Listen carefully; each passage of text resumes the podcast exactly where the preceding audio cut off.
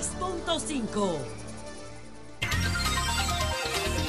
Son las 7 en punto de la mañana. Buenos días, dominicanos, dominicanas, ciudadanos y ciudadanas del mundo. Julio Martínez Pozo. Los comentarios de los temas más importantes del programa de mayor influencia de la radio y la televisión nacionales. Buenos días a todo el equipo del Sol de la Mañana, la audiencia de Sol y la teleaudiencia de Telefuturo, así como todas las personas que siguen nuestros contenidos a través de las redes sociales. Los programas de las Navidades y otros temas que fueron abordados ayer por el presidente, la confrontación ideológica en el Consejo Nacional de la Magistratura y hay dos acontecimientos internacionales absolutamente impensables que muestran cómo en, el plano de la política internacional hay una cosa que se coloca por encima de principios y de todas las cosas que son los intereses. Los intereses. Pero bueno, ciertamente hoy eh, vence el plazo para las inscripciones de las candidaturas municipales. Y hoy, hoy, eh, Carolina Mejía, pues debe inscribirse como eh, candidata a la alcaldía del Distrito Nacional. Ella no tiene otra opción porque eh, esperó, esperó demasiado tarde para disponer de otra opción. El movimiento de aspirantes a la alcaldía en el Distrito Nacional, en el PRM, se detuvo porque esa era una plaza que estaba reservada para Carolina Mejía. Cuando esa plaza se reservó, los números de Carolina Mejía eran cómodos yo creo que sus números aún deben ser favorables, aunque las circunstancias ya no son las mismas. Y es bueno también que sepamos que cuando ella se postuló por primera vez para la alcaldía, sus números no eran favorables, aunque sus números después se transformaron en favorables cuando Carolina se postuló para la alcaldía, Domingo Contreras tenía sobre los 18 puntos por encima de ella. Y ese panorama se fue transformando porque evidentemente que su candidatura caía bien y se hizo un trabajo de inmediato. Pero además ese trabajo eh, se hizo Carolina y ese trabajo se hizo David Collado. Es decir, ellos trabajaron como dos hermanos, como dos hermanos para eh, desplazar el posicionamiento que tenía Domingo Contreras y lo desplazaron. Eh, Carolina pues tenía características eh, que eran, digamos, más digeribles para el Distrito Nacional, sobre todo para la circunscripción número uno, y todo el mundo sabe que se, dieron circunstancias que desfavorecían al Partido de Liberación Dominicana. Ya había pasado todo el tormento de la Marcha Verde, que tenía su concentración fundamental eh, en el polígono eh, central en Santiago y, de ahí, se irradió a distintos, a distintos puntos, pero después eh, se produjeron acontecimientos como el de febrero. Y todo el mundo sabe que eso también tuvo un impacto. Tuvo un impacto. ¿Por qué estoy refiriendo esto? Para que sepamos que nadie eh, está asentado sobre una base que no pudiera ser una base variable. Si en el pasado, hoy fueran las elecciones y estuvieran compitiendo Carolina y Domingo Contreras, la ganaba sin ninguna duda Domingo Contreras.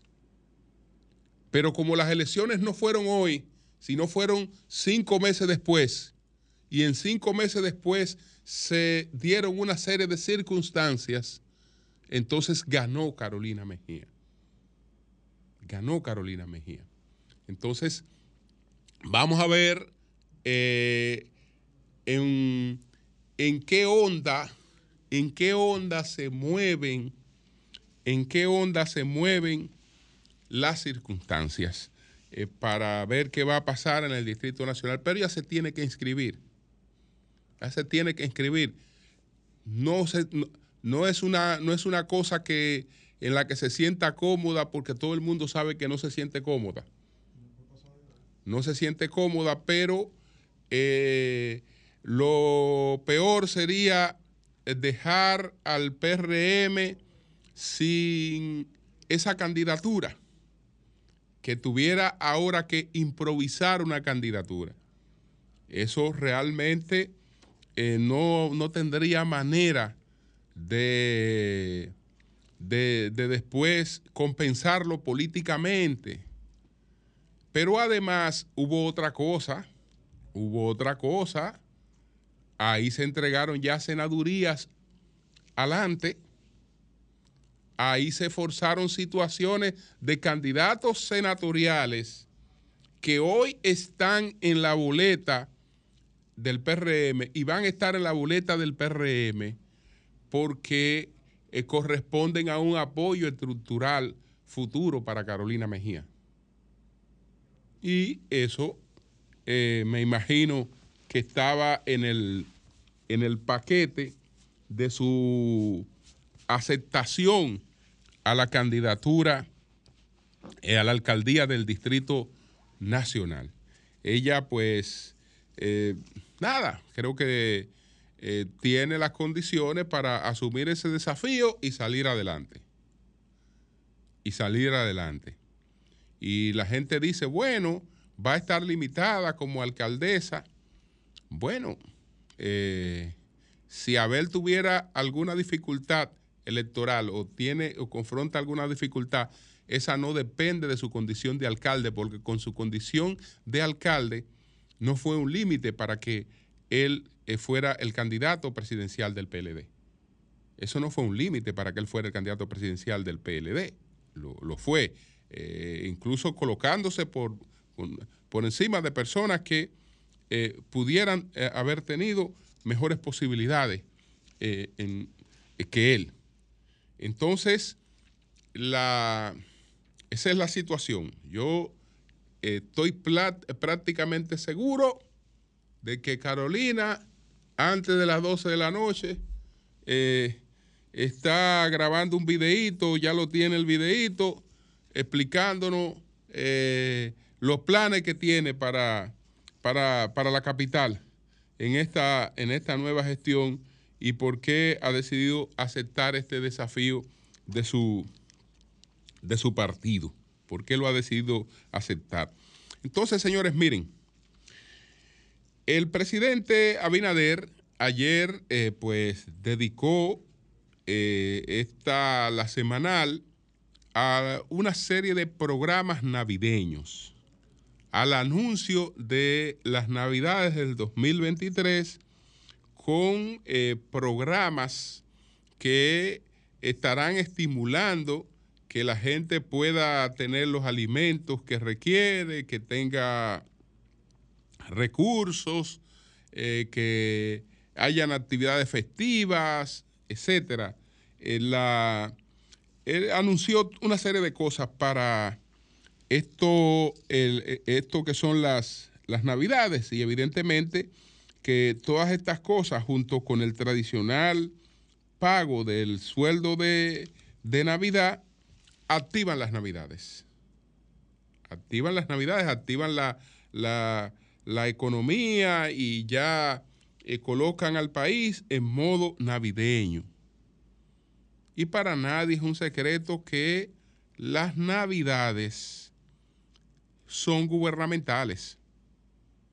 Las navidades son un escenario del gobierno, siempre. Siempre son un escenario del gobierno. Y eh, siendo el presidente, un candidato, el candidato presidencial, no es para menos. Y eso ha ocurrido con todos los eh, eh, presidentes.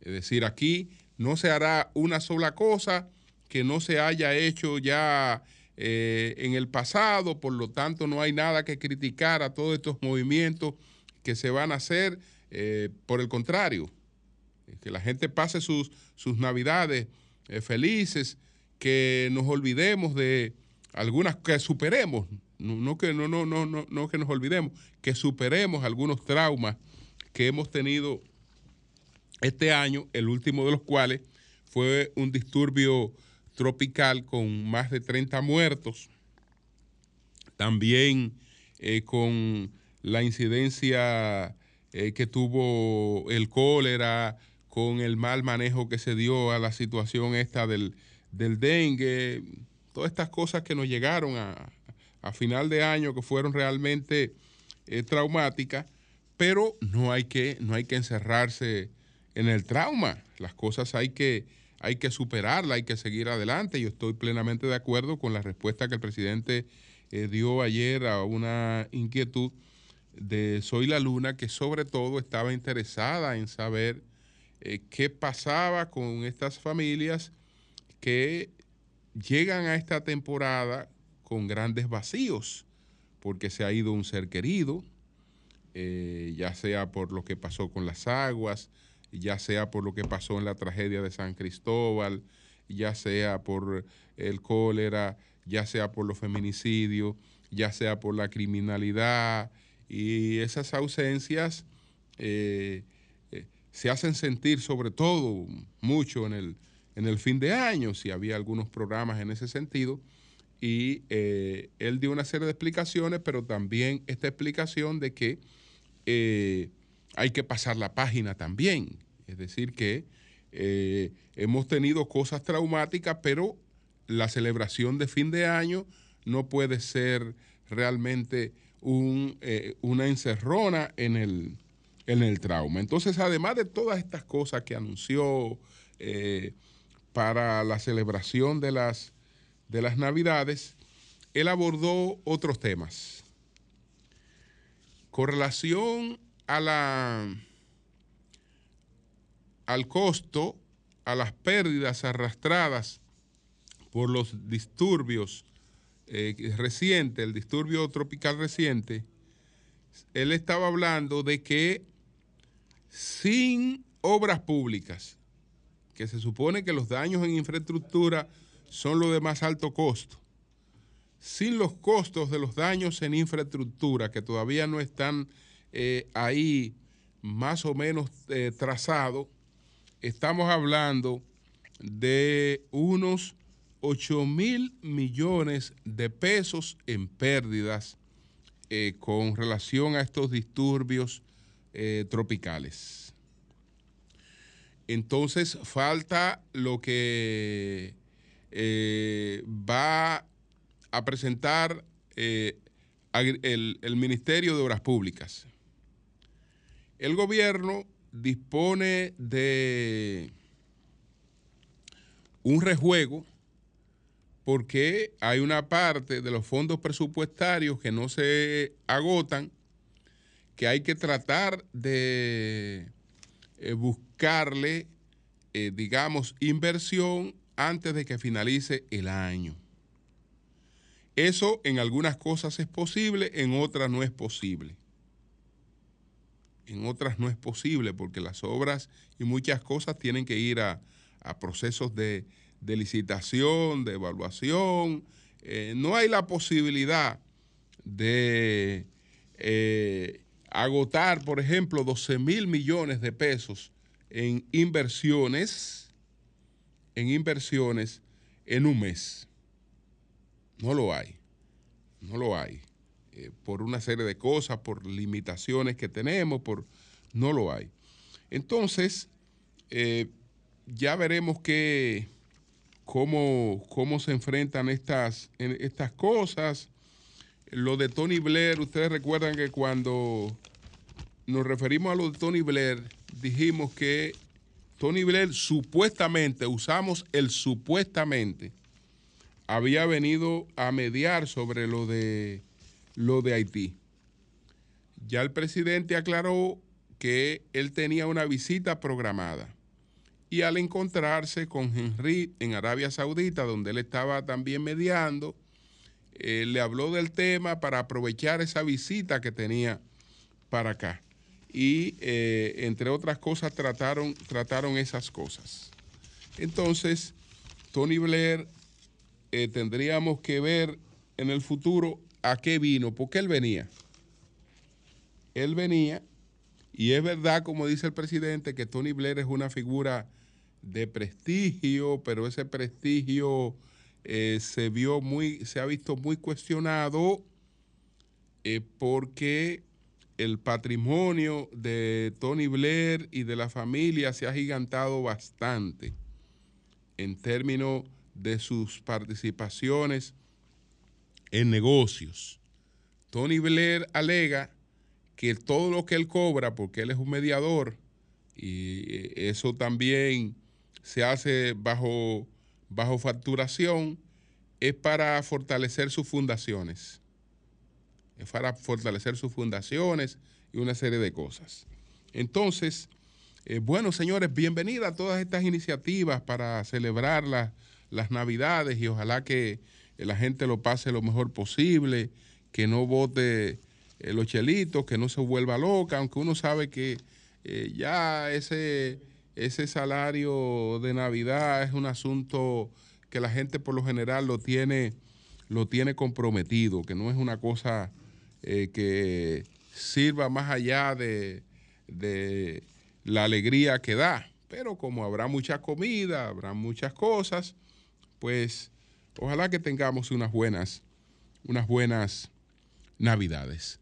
Me quiero referir a lo que ocurrió ayer en el Consejo Nacional de la Magistratura. Eh, específicamente con la aspirante Cecilia Inmaculada Badía, una juez de Santiago de los Caballeros, que en el interrogatorio mostró su posición ideológica que por cierto es una posición que está en consonancia con lo que establece la constitución dominicana. Y resulta que para lo que ella está aspirando es a ser una guardiana de la constitución dominicana. Es decir, ella tiene como posición ideológica la que está asentada en la constitución dominicana y ella se está proponiendo como candidata del Tribunal Constitucional, que es una garantía del cumplimiento de la Constitución. Entonces, eh, yo creo que en, en su caso no hay nada de incoherencia. Pero el fanatismo, el fanatismo es una cosa que hace mayor presencia que la que uno advierte. Y ayer se puso de manifiesto, pero no se pone de manifiesto de una parte, porque podemos considerar fanática y atrasada a una persona por sus convicciones religiosas.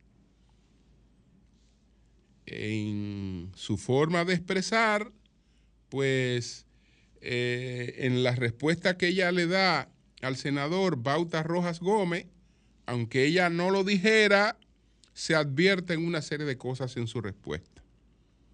Bueno, esta dama cree en Dios, esta dama es temerosa de Dios.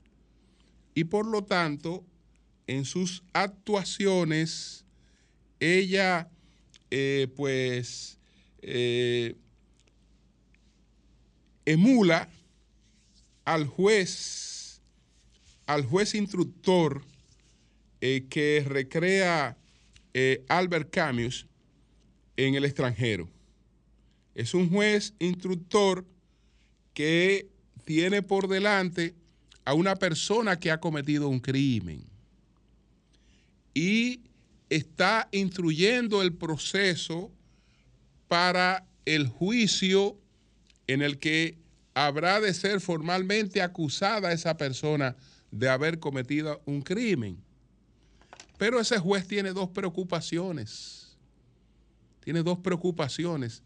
Tiene la preocupación terrena que le lleva a instruir técnicamente bien un proceso para que una persona que es acusada de un crimen, pues eh, ese crimen eh, pueda estar bien instruido.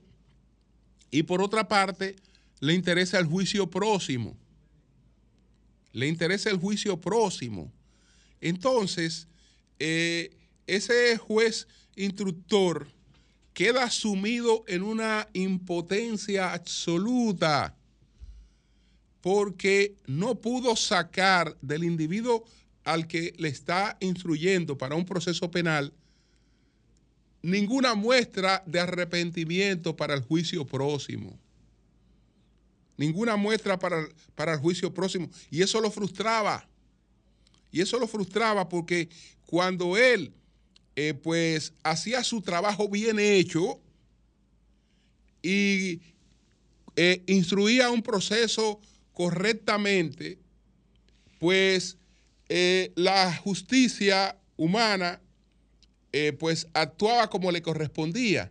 Pero a él no solo le preocupaba la justicia humana, a él le preocupaba la justicia divina. Hermano, ya que usted está condenado aquí en la humana, eh, abramos las puertas para el juicio futuro. Y el juicio futuro conlleva eh, arrepentimiento. Deme una muestra mínima de arrepentimiento. Y el hombre le dedicaba tanto tiempo al juicio futuro que al juicio actual por sus creencias, que no afectaban para nada eh, su, su, trabajo, digamos, jurídico. Pero él tenía la convicción de que la gente tenía que prepararse para un juicio futuro. Bueno, esta dama cree en el juicio futuro.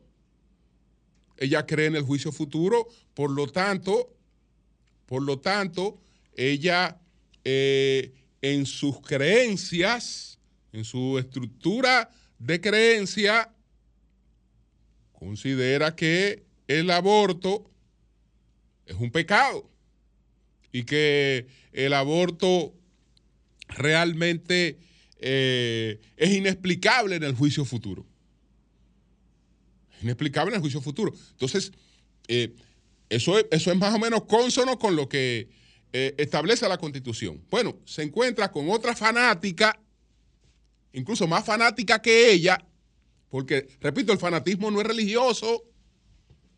El fanatismo es cualquier cualquier intento de imponerle tu creencia a los demás, cuando tú crees que tú eh, tienes que eh, hacer que los otros eh, sigan tus creencias, tú eres un fanático. Eso es ese es el fanatismo.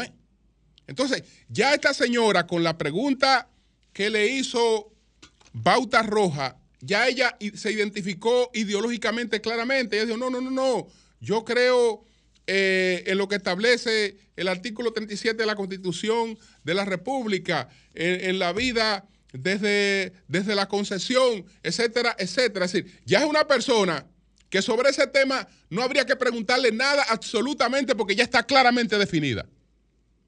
Pero no era que estuviera claramente definida. Ahora vamos a ridiculizarla. Ahora vamos a ridiculizarla. Entonces viene el otro fanatismo porque si, si podemos estar hablando de fanatismo de un lado, no, el, lo otro es fanatismo también. Lo otro es fanatismo o, o como se le llama, como se le llama ahora, que también es una, una, una expresión de fanatismo de la religión sin Dios. Entonces, vamos a tratar de acorralarla, vamos a tratar de ridiculizarla. Y después que venga la manipulación, que venga la manipulación.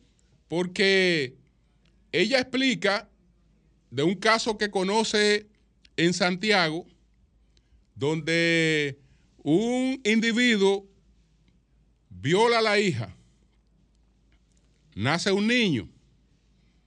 Entonces ella explicó muy bien que el incestuoso fue condenado, a él se le instruyó su proceso como un criminal, como un criminal, y fue condenado a 20 años de cárcel. Entonces, ella dijo y explicó eso, pero usó la expresión de que como ese niño no resultó abortado, ese niño está vivo, está feliz junto a su familia y todos felices. Ah, bueno, ahí viene la manipulación de inmediato. Ah, mira, esta señora dijo que, que conoció de un insecto en el que todos están felices. Eso es una vulgar manipulación. Porque ¿cómo puede estar feliz una persona con 20 años en una cárcel? ¿Usted, usted cree que hay espacio, que hay espacio para usted sentirse feliz con 20 años en, la costilla cumpliéndolo en una cárcel, ¿no? Eh, cuando, él se, ella, ella está abordando que su madre siente amor por su hijo, independientemente de las circunstancias azarosas en las que se produjo esa situación y que el hijo siente amor por su madre y por su familia. Eso es que ella se refiere. No, no, no. Ustedes, todos los titulares y, todo el mundo después, ay, mira, esta, lo que dijo esta, esta señora, que eh, todo el mundo es feliz producto de un insecto, como si ella fuera partidaria del insecto, como si ella fuera una promotora del insecto. Como que, como si ella no tuviera una trayectoria moral y familiar muy alejada de ese tipo de cosas. Ah, no, nos vamos a manipularla y vamos a presentarla como una idiota como una idiota que favorece el incesto. Producto de una, de una, de una manipulación, de un fanatismo, de, un intento de acorralamiento. De un intento de acorralamiento que, que paradójicamente mire, mire de quién sale. De una persona que fue objeto de un intento de acorralamiento eh, justamente eh, en, una, en, una, en, una, en una entrevista, porque repito, ya no faltaba que esa señora se definiera ideológicamente, y ella se había definido claramente. No, no, no, lo que faltaba era acorralarla. vamos a presentarla como una idiota. Déjame, déjame llevarla a un callejón sin salida. Déjame llevarla a un callejón sin salida. Y ya ustedes vieron lo que ocurrió. El presidente dichoso Luis, al presidente lo está cuidando algo porque él no estaba en ese momento. Estaba la vicepresidencia. Recuérdese que cuando se produjo la grosería de Jean Alain contra Miriam Germán, la gente opinó que debió haber una intervención de Danilo Medina eh, frente a esa grosería.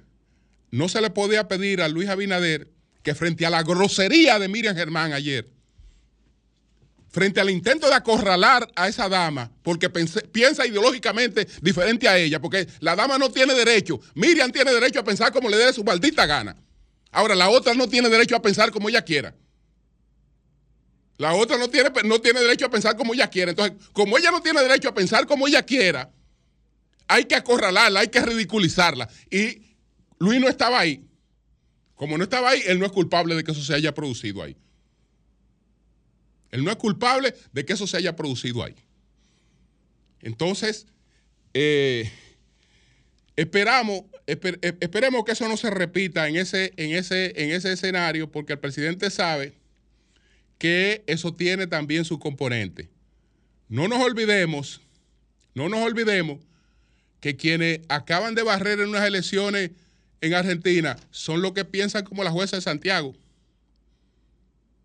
Es decir, lo, que, están llevando a mi ley y llevaron a mi ley con esa ventaja, piensan como la jueza de Santiago. Lo que están cargando a Trump y le tienen la ventaja a Trump, piensan como la jueza de Santiago.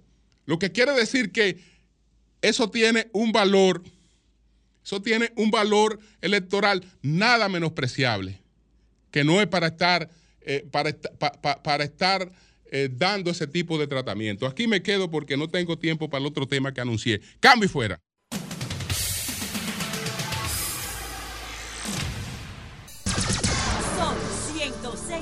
96.5. Comunícate 809-540-1065. 1-833-610-1065 desde los Estados Unidos. Sol 106.5, la más interactiva. Bueno, señores, aquí tenemos la visita de Jairo, que ha venido a compartirnos algunas informaciones personalmente. Pero Jairo vino en Navidad, vestido de Navidad, pero no sé dónde dejó a, a los Santa Clausitos, la- la- el cesto de los regalos, la chichaera, no sé qué pasó Del color del color del vehículo. Ay, coño, sí, es un intercambio total. Total. Buenos días, don Julio Martínez Pozo. Buenos días al país que sintonizan el, el toque de queda de la mañana y también en la noche, el sol de la mañana. Buenos días, mi amigo Manuel Cruz. Buenos días, mi aliado, Víctor Gómez Casanova. Ay, ay, ay, ay. Ese es mi aliado. Peleamos a veces, pero ese es mi aliado. Tú sabes que ya a Víctor no le gusta el rojo. No. No, ya no, ya no. Chaede y el próximo diputado, amigo y hermano Pedro Jiménez, si Dios Jairo, lo permite. Carolina se va a inscribir. Sí, ya está decidida. Y eso está decidido, se va a inscribir Carolina. Creo que Carolina gana sentada en su casa. Bueno, ah, pero déjala. Dile que déjala- se siente. Dile que se siente. Dile, dile que se siente. Sí, ve, dile que se siente. Dile que Dile se que se siente que casa. el 24 es el Jairo, 20. Dile que se siente. Que solo esta, Dile. solo esta larga indecisión le ha hecho muchísimo dile que se daño. Que se siente dile Camarón que se duerme a 80 la libra de pollo. Dile, dile eso a Carolina. Eh, vamos a tirar una primicia ahí, si, eh, si me dan, por favor. Eh, pero creo que no la tiene ahí, no la tiene. Pero adelante, adelante. Primicia. Adelante. Atención país. Atención, presi- expresidente de la República, licenciado Danilo Medina. Ten cuidado. Atención, Charlie Mariot. Mira. Santo Domingo Norte. Víctor Gómez Casanova. Santo Domingo Norte. En el día de hoy, en el día de hoy, martes, oficializa su salida del Partido de la Liberación Dominicana. El empresario y dirigente político es aspirante a la alcaldía de Santo Domingo Norte junto a René Polanco, el joven Leandro Guzmán. Leandro Guzmán hoy anuncia, ahí está la carta, es la primera vez que se publica la carta porque me dieron ese crédito a mí, la primera vez que se publica esa carta que, la- que la, la estamos viendo en pantalla aquí, en Sol de la Mañana, para los amigos que nos ven en televisión. ¿A dónde va Pero no solamente eso, Leandro va al Partido Revolucionario Eh, eh, eh, Moderno. eh, eh, González, Y otra González. primicia, sí, gra- gracias. Leandro González. Y otra primicia ahí mismo. Leandro González, Víctor Gómez Casanova va a ser el compañero de boleta de Betty Jerónimo, candidata a la alcaldía del PRM en Santo Domingo Norte. Con la salida, Víctor Gómez Casanova, don Julio Martínez Pozo, Pedro Jiménez, Manuel Cruz, Nayi Chaede, con la salida de Leandro González, se va más del 40% de la militancia y la dirigencia del partido Bájale de la algo. liberación Si no te dominicana afecta, tú ves, si no en te afecta, Domingo bájale Norte. un poquito. Bájale un poquito. Jairo, si, sí, bájale un poquito, si no te afecta, ¿Qué Jairo. número fue que diste, Hazle un, de- hermano? hazle un 40%. descuento. ¿Cuánto? Claro. Un descuento. Bájale un poquito. Un descuentico. Descuentico. no. Tú sabes que tú sabes- Ah. No, Ya, ya, ya, ya. Virgilio, no, no, no. No, no, Virgilio no es- no es PLDI. Virgilio no es PLDI. Virgilio No, Merán- pero no es PLDI. Hace mucho que ya no está ahí. Virgilio Merán es el jefe de campaña de la candidatura de Betty Jerónimo en. Santo Domingo. Y ahora- Virgilio es empleado de, de ¿cómo se llama? El que De era Francisco, alcalde de de Francisco. No, Fernández. no, lo que pasa es que. Diablo, pero Dios No. mío, este No, mundo no, sí da vuelta. si está de jefe de campaña, es un empleado de Es él. un empleado de él. Porque el candidato en Santo Domingo Norte no es Betty. El candidato es Francisco Fernández. Ahora, ¿por qué, vete, por qué en actividades que ha habido en Santo Domingo Norte, yo he visto algunas imágenes, Mira que, y, que y el presidente Luis Abinader en, en par de ocasiones ha ignorado a, a Francisco Fernández. Ahora, déjame darle un consejito a Nayí a Pedro Jiménez. ¿Tú no has visto esas imágenes? Claro un que sí. consejo. Ha tratado como de ir a saludarlo y el presidente como que mira para otro lado y, y se mueve y se va de ahí y no lo saluda. O lo, mismo que le ha hecho, eh, escúchame Víctor, lo mismo que le hacían a Cristian Encarnación. Pero óyeme una sugerencia. En vez de estar, en vez de usted estar atento a lo que le hace Luis Abinader a Betty, una sugerencia. Mira, Betty, está hablando de Francisco Está Fernández. bien, 21 pero, está 21 bien. No, 21, pero óigame una cosa. Vamos a ver el consejo de don ya Víctor. yo estoy veterano en esto, ¿verdad? Son Sí, muchos claro, años. claro. Ok, No tengo cana, pero Pero van para allá. algún sí, día. sí. Oye, Pedro, oye, Vamos a ver.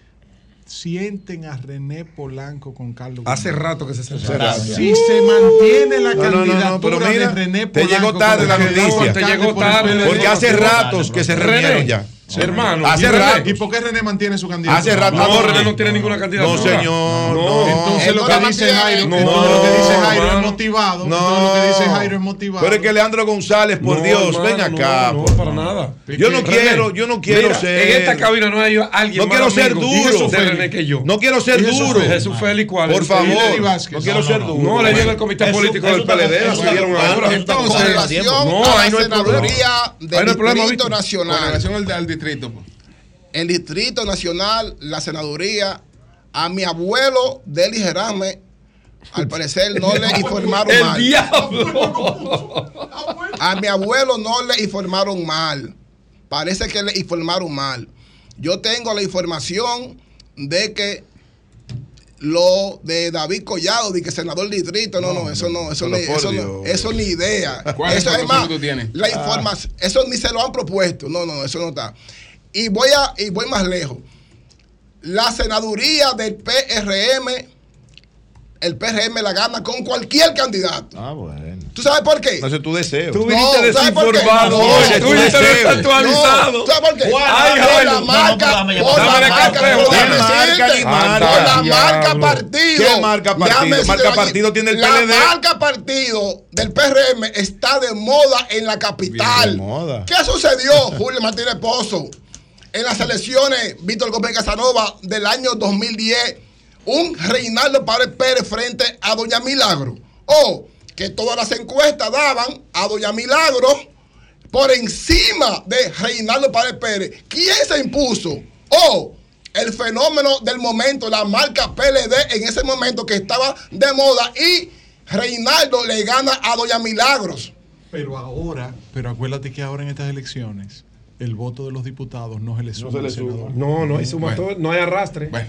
Aquí Señores, nadie arrastra a nadie. Ahí están, ahí están estas informaciones. Ahí están estas informaciones. Entonces, un aspirante, un aspirante, Lo del 28 viene fuerte. un aspirante a la alcaldía que participó en la encuesta en el PLD, Sí, hombre, Sí, se llama. González, René Leandro González. Leandro Leandro González. Leandro González. eh, va- se fue para el Leandro PRM. 80 Se va. Ahora, Va a ser el vicealcalde. Ahora, ellos, se ven que no tienen gente La ahí, porque, la- óyeme, una persona que no tiene esa, esa gran importancia No lo- política, no lo. No, no, no, no, pasa, no, no, pasa al PRM e inmediatamente es vicealcalde No lo en la boleta. Eh, Bueno, Es que Leandro tiene una obsesión con, con ir a dirigir algo a la alcaldía. esa es la verdad, tiene toda la vida aspirando al alcalde. Aliado, Toda no, la no, toda la vida. Pero tú más. tienes algo contra, contra Leandro. No, no, no, Aliado. no, no, no. Aliado, No, ni yo para tampoco. concluir Yo- ya. yo- Bueno, yo- bueno. yo lo Para recuerdo cuando él era administrador. Óyeme, yo lo recuerdo cuando él era administrador del Parque Mirador del Norte, del Norte, ese parque que está ahí, Julio. Sí, sí. Sí. Ahí cruzando Claro, el, el puente de, el parque eh, de Balaguer. de Villamella. Balaguer, Balaguer, Balaguer. Ese parque lo hizo Balaguer, Balaguer, y él hasta, hasta, la, ult- hasta el último día del gobierno de Danilo, ¿oíste, Leandro? Hasta el último día del gobierno de Danilo, tú estuviste ahí como administrador de ese parque. No, Como no, no. ya- Quien te Ah, quitó, no. quien te quitó No. fue el PRM No, cuando no, llegó. para no, no.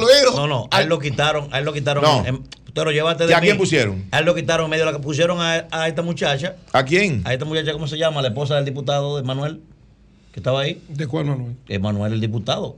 Diputado de San Domingo Norte. La esposa de él No, no. fue la que pusieron por él, claro que sí. Bueno, que yo sepa, estuvo ahí a hasta él el lo último momento. A él lo quitaron precisamente por eso. Para concluir ya, como ya aquí ya lo que es el panorama presidencial está definido porque todas las encuestas, incluyendo la del Sol de la mañana, indican que el presidente Luis Abinader gana en primera vuelta.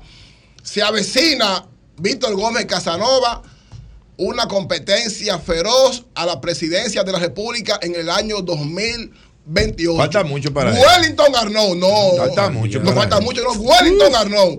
David Collado, Carolina Mejía, Eduardo San Lobatón. Eso depende, Bien. eso depende Pues de muchas 24. gracias. Muchas gracias a Jairo. Muchas gracias. Muchas gracias, Jairo, por esas, por esas informaciones.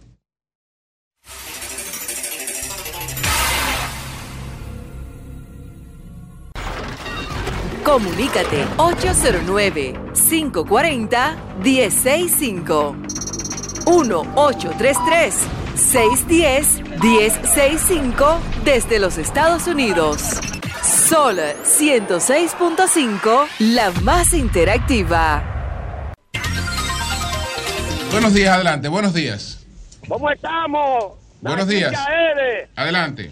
A los hombres que cambian la vida política, mi madre. ¿Qué nos, qué, qué nos quedará a nosotros? Oh, Dios mío. Qué cambiante el dominicano. Parece que Balaguer los enseñó hasta arriba solamente. Oh, mi madrecita, Dios mío, ¿hasta cuándo será esto? ¿Qué cambio a la... Oye, Martínez Pozo. Dime. Déjame hacerle un llamado directamente. Oye, se está llevando un caso en Duvergé. Aquí hay un complejo habitacional donde le pusieron el nombre José Francisco Peña Gómez. Está ubicado en el barrio, en, en el nuevo Placer Bonito. Oye, los adquirientes de esa vivienda aportaron su dinero, sus solares. Oiga lo que te voy a decir.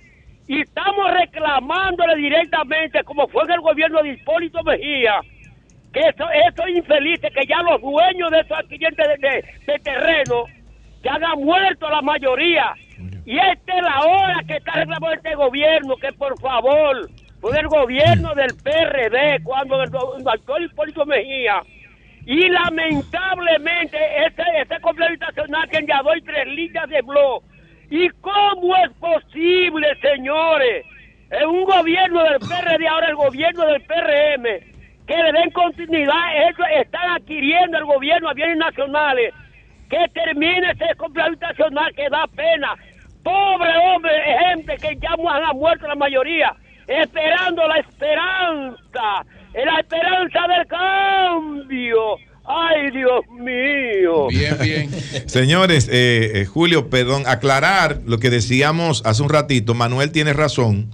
Eh, no terminó con Leandro como administrador del Parque Mirador del Norte, sino que estuvo la señora Raquel Hernández. Raquel Hernández, sí, pero, pero a Leandro lo hicieron viceministro de Hacienda. O sea que a él lo ascendieron. Sí, lo premiaron. A él lo premiaron. A- lo llevaron como viceministro de Hacienda. De dirigir el Parque Mirador del Norte, lo llevaron a viceministro de Hacienda. Hasta el último día del gobierno de Danilo Medina. Bien. Buenos días, adelante. Buenos días, don Julio y todo el equipo ahí. A- adelante, buenos días. Sí, eh, gracias a Jairo por las desinformaciones que fue a dar ahí el día de hoy. Adelante. Todo lo que Jairo dio ahí fue al revés. Mira, eh, Julio, con respecto al comentario que hacía Manuel ayer respecto al viceministro de Educación, quiero decirle a Manuel que ese mismo viceministro también, a un periodista que luchó y luchó porque lo cancelaron y llevó el caso a los tribunales hasta llegar al Tribunal Constitucional y tiene una sentencia de reintegro. Él dijo que mientras él esté ahí, ese periodista no va para el ministerio, con una sentencia. Bien. Bueno. Buenos días, adelante. Buenos días. Sí, buenos días, saludos a todos, ese gran elenco. Saludos, señor Martínez Pozo. Adelante. Bueno, desde New Jersey, mira, eh, siguiendo con el comentario de Martínez Pozo con lo que pasó con la magistrada Miriam Germán y, y la aspirante, simplemente fue un acto vergonzoso. A mí me gustaría que Dominicana aprendiese a dejar las ideologías fuera en esos actos que son deberían ser solemnes y el apoyo también a esa aspirante porque es muy fácil hablar y, y escribir en las redes cuando tienes toda la presión y estás hablando delante, pero me gustaría que todas esas ideologías queden fuera y sean más profesionales. Gracias. Bien. Buenos días, adelante. Buen día, Julio. Adelante. Merante, saludos de aquí de los Guaricanos. Julio, Sí. siempre le pido a la parte eh, de legislativa de nuestro municipio que con todas estas tragedias que han pasado aquí en Santo Domingo Norte, que, que no se han acercado, han dejado el Estado solo y han dejado el ayuntamiento de, de- de nuestro municipio también lo han dejado solo. Es decir, que ellos tienen que hacer sus aportes a nuestro municipio porque no se han visto. Pasen buenos días, Julio. Buenos días, adelante, buenos días. Buenos días, Julio. Julio. Sí. Eh, yo pienso que después de una tormenta viene la paz y, y- se ha querido cuestionar mucho el tema de la lluvia bendita. Ya, las lluvias siempre son benditas, aunque vengan muchas. Y yo creo que eh, al gobierno le ha favorecido porque, eh, lamentando las muertes, pero el gobierno está tomando la, la, la responsabilidad de responder ante los daños y demás. Y diciembre eh, ser un muy, muy interesante a favor del Estado. Y Julio, Jairo Ortiz, que es mi gran amigo, decirle que sí, Wellington ganó, es el, mejor estratega como joven, pero Eduardo Saldo Batón tiene las mejores condiciones. Ahí lo dejo. Bueno, pues muchas gracias, muchas gracias. Son las 7.50 minutos. Buenos días, Manuel, adelante. Buenos días, maestro. Buenos días para todo el equipo del Sol de la Mañana y buenos días también para toda la gente, ¿verdad? Que día tras día pues, nos brinda el privilegio de buscar nuestros comentarios. Miren, regularmente en política muchas personas cometen dos errores. Una es creer que los demás son tontos y otra es creer que ellos también saben más que todo el mundo. Esto precisamente a raíz de que ayer el querido amigo y hermano, nueva vez, hablo del diputado Aníbal Díaz, tuvo que salir a desmentir de que el licenciado David Collado vaya a ser candidato a senador por el Distrito Nacional. Y digo que mucha gente cree eso porque me parece que hay personas que están creyendo, porque lo ven callado, porque lo ven prudente, pero están creyendo que David Collado es un tonto. Y eso es un gran error. Una cosa es ser prudente, una cosa es ser sosegado, una cosa es actuar políticamente, de manera correcta y otra cosa es ser un tonto. ¿Y a qué viene esto, señores? Esto surge a partir de la rumorología, ¿ustedes creen? O sea, la idea de que David Collado pueda ser candidato a senador es parte del debate cotidiano de los barrios y eso no, para nada, para nada. Es que precisamente en esa comisión que yo he dicho que se reúne todas las semanas para ver temas políticos de carácter estratégico, gente del gobierno, hay personas allí que les encantaría, les encantaría que David probara ese caramelo. Para evidentemente esperarlo donde, en la bajadita. Pero ¿qué pasa? Usted coge una pequeña bomba racimo, pequeñita, y la mete dentro de una funda de caramelos, y sin importar cuándo usted la abra, esa bomba racimo seguirá siendo una bomba racimo, no se va a convertir en un caramelo. Y el primero que sabe que ese es un caramelo envenenado es David Collado. Es el primero que lo sabe. Segundo, lo que para muchos en política a veces es una estrategia bien definida, para otros no es más que una estratagema mal calculada. Pero además, además, está el hecho aquí de que en política se actúa por conveniencia. En política se hace lo que más convenga. Y yo pregunto, si este señor, primero que fue exitoso como diputado, eso le permitió convertirse en la figura para convertirse en alcalde después, fue un gran alcalde también de la ciudad de Santo Domingo, pero además es probablemente, probablemente sin quizás, el funcionario más exitoso que tiene el presidente Luis Abinader hasta este momento. Y fíjense que hablo de este momento porque política puede pasar cualquier cosa. Entonces, una figura que está invicto políticamente, que ha sido exitoso donde quiera que ha estado y la política se mide en función de resultados y que además de eso ya dirigió el Distrito Nacional, pero que adicional a eso la posición que ocupa le ha permitido proyectarse tanto a nivel nacional como a nivel internacional como un gerente exitoso que gana con ser senador de la República. Eso no es más, plantear eso, eso no es más que un absurdo y un sueño de mucha gente que, repito, que políticamente muchas veces, como no saben jugar póker, analizan la política en función de una estrategia de suma cero. Y no es así, señores. Hay otras cosas que hay que ver. Pero ¿qué pasa? ¿Por qué quieren esto? Evidentemente, David Collado hoy, hoy 28 de noviembre, e insisto en el hoy, es sin duda alguna el emergente político de mayor proyección y simpatía que tiene todo el país. Y eso no lo estoy diciendo yo. No hay un solo estudio de mercado serio en este país que no diga que hoy David Collado es el emergente político de mayor importancia que hay en este momento.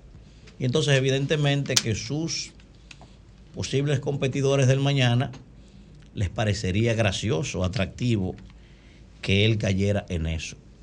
Pero el primero que sabe que ese planteamiento es lo mismo que le hizo el rey David a Urias es precisamente David Collado.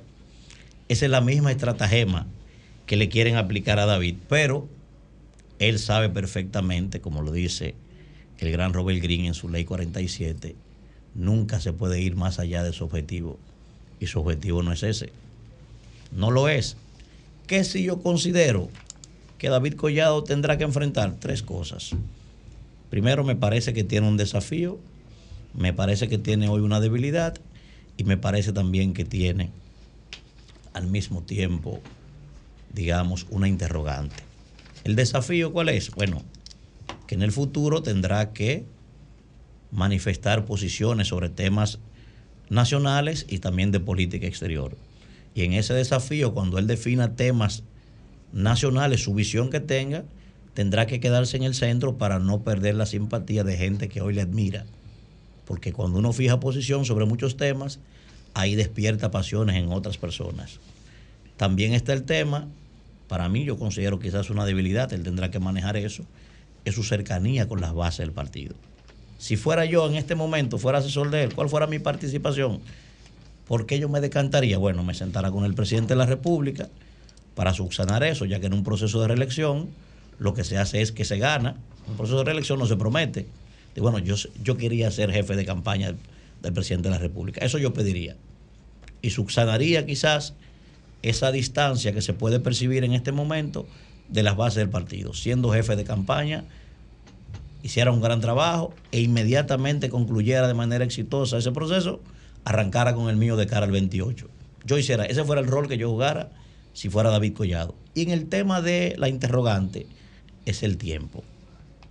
¿Por qué digo el tiempo? Porque es el tiempo que va a definir primero si él se va a mantener con ese nivel de simpatía que tiene hoy.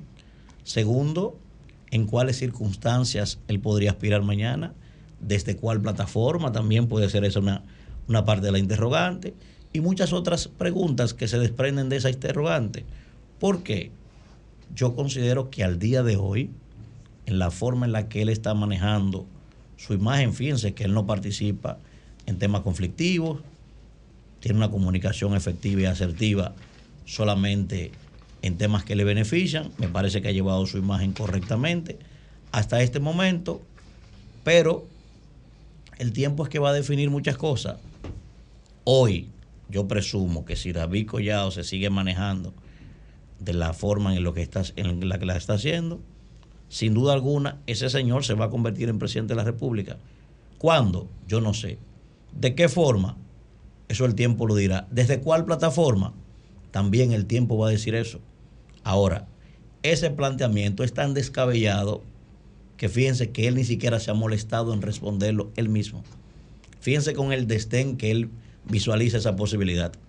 Porque eso es una cosa absurda que evidentemente sus opositores, la gente que quiere que él caiga en ese gancho, son los que han, han visto esto como un caramelo. Pero él sabe que dentro de esa envoltura lo que hay es cianuro. Don Julio. Cambio y fuera.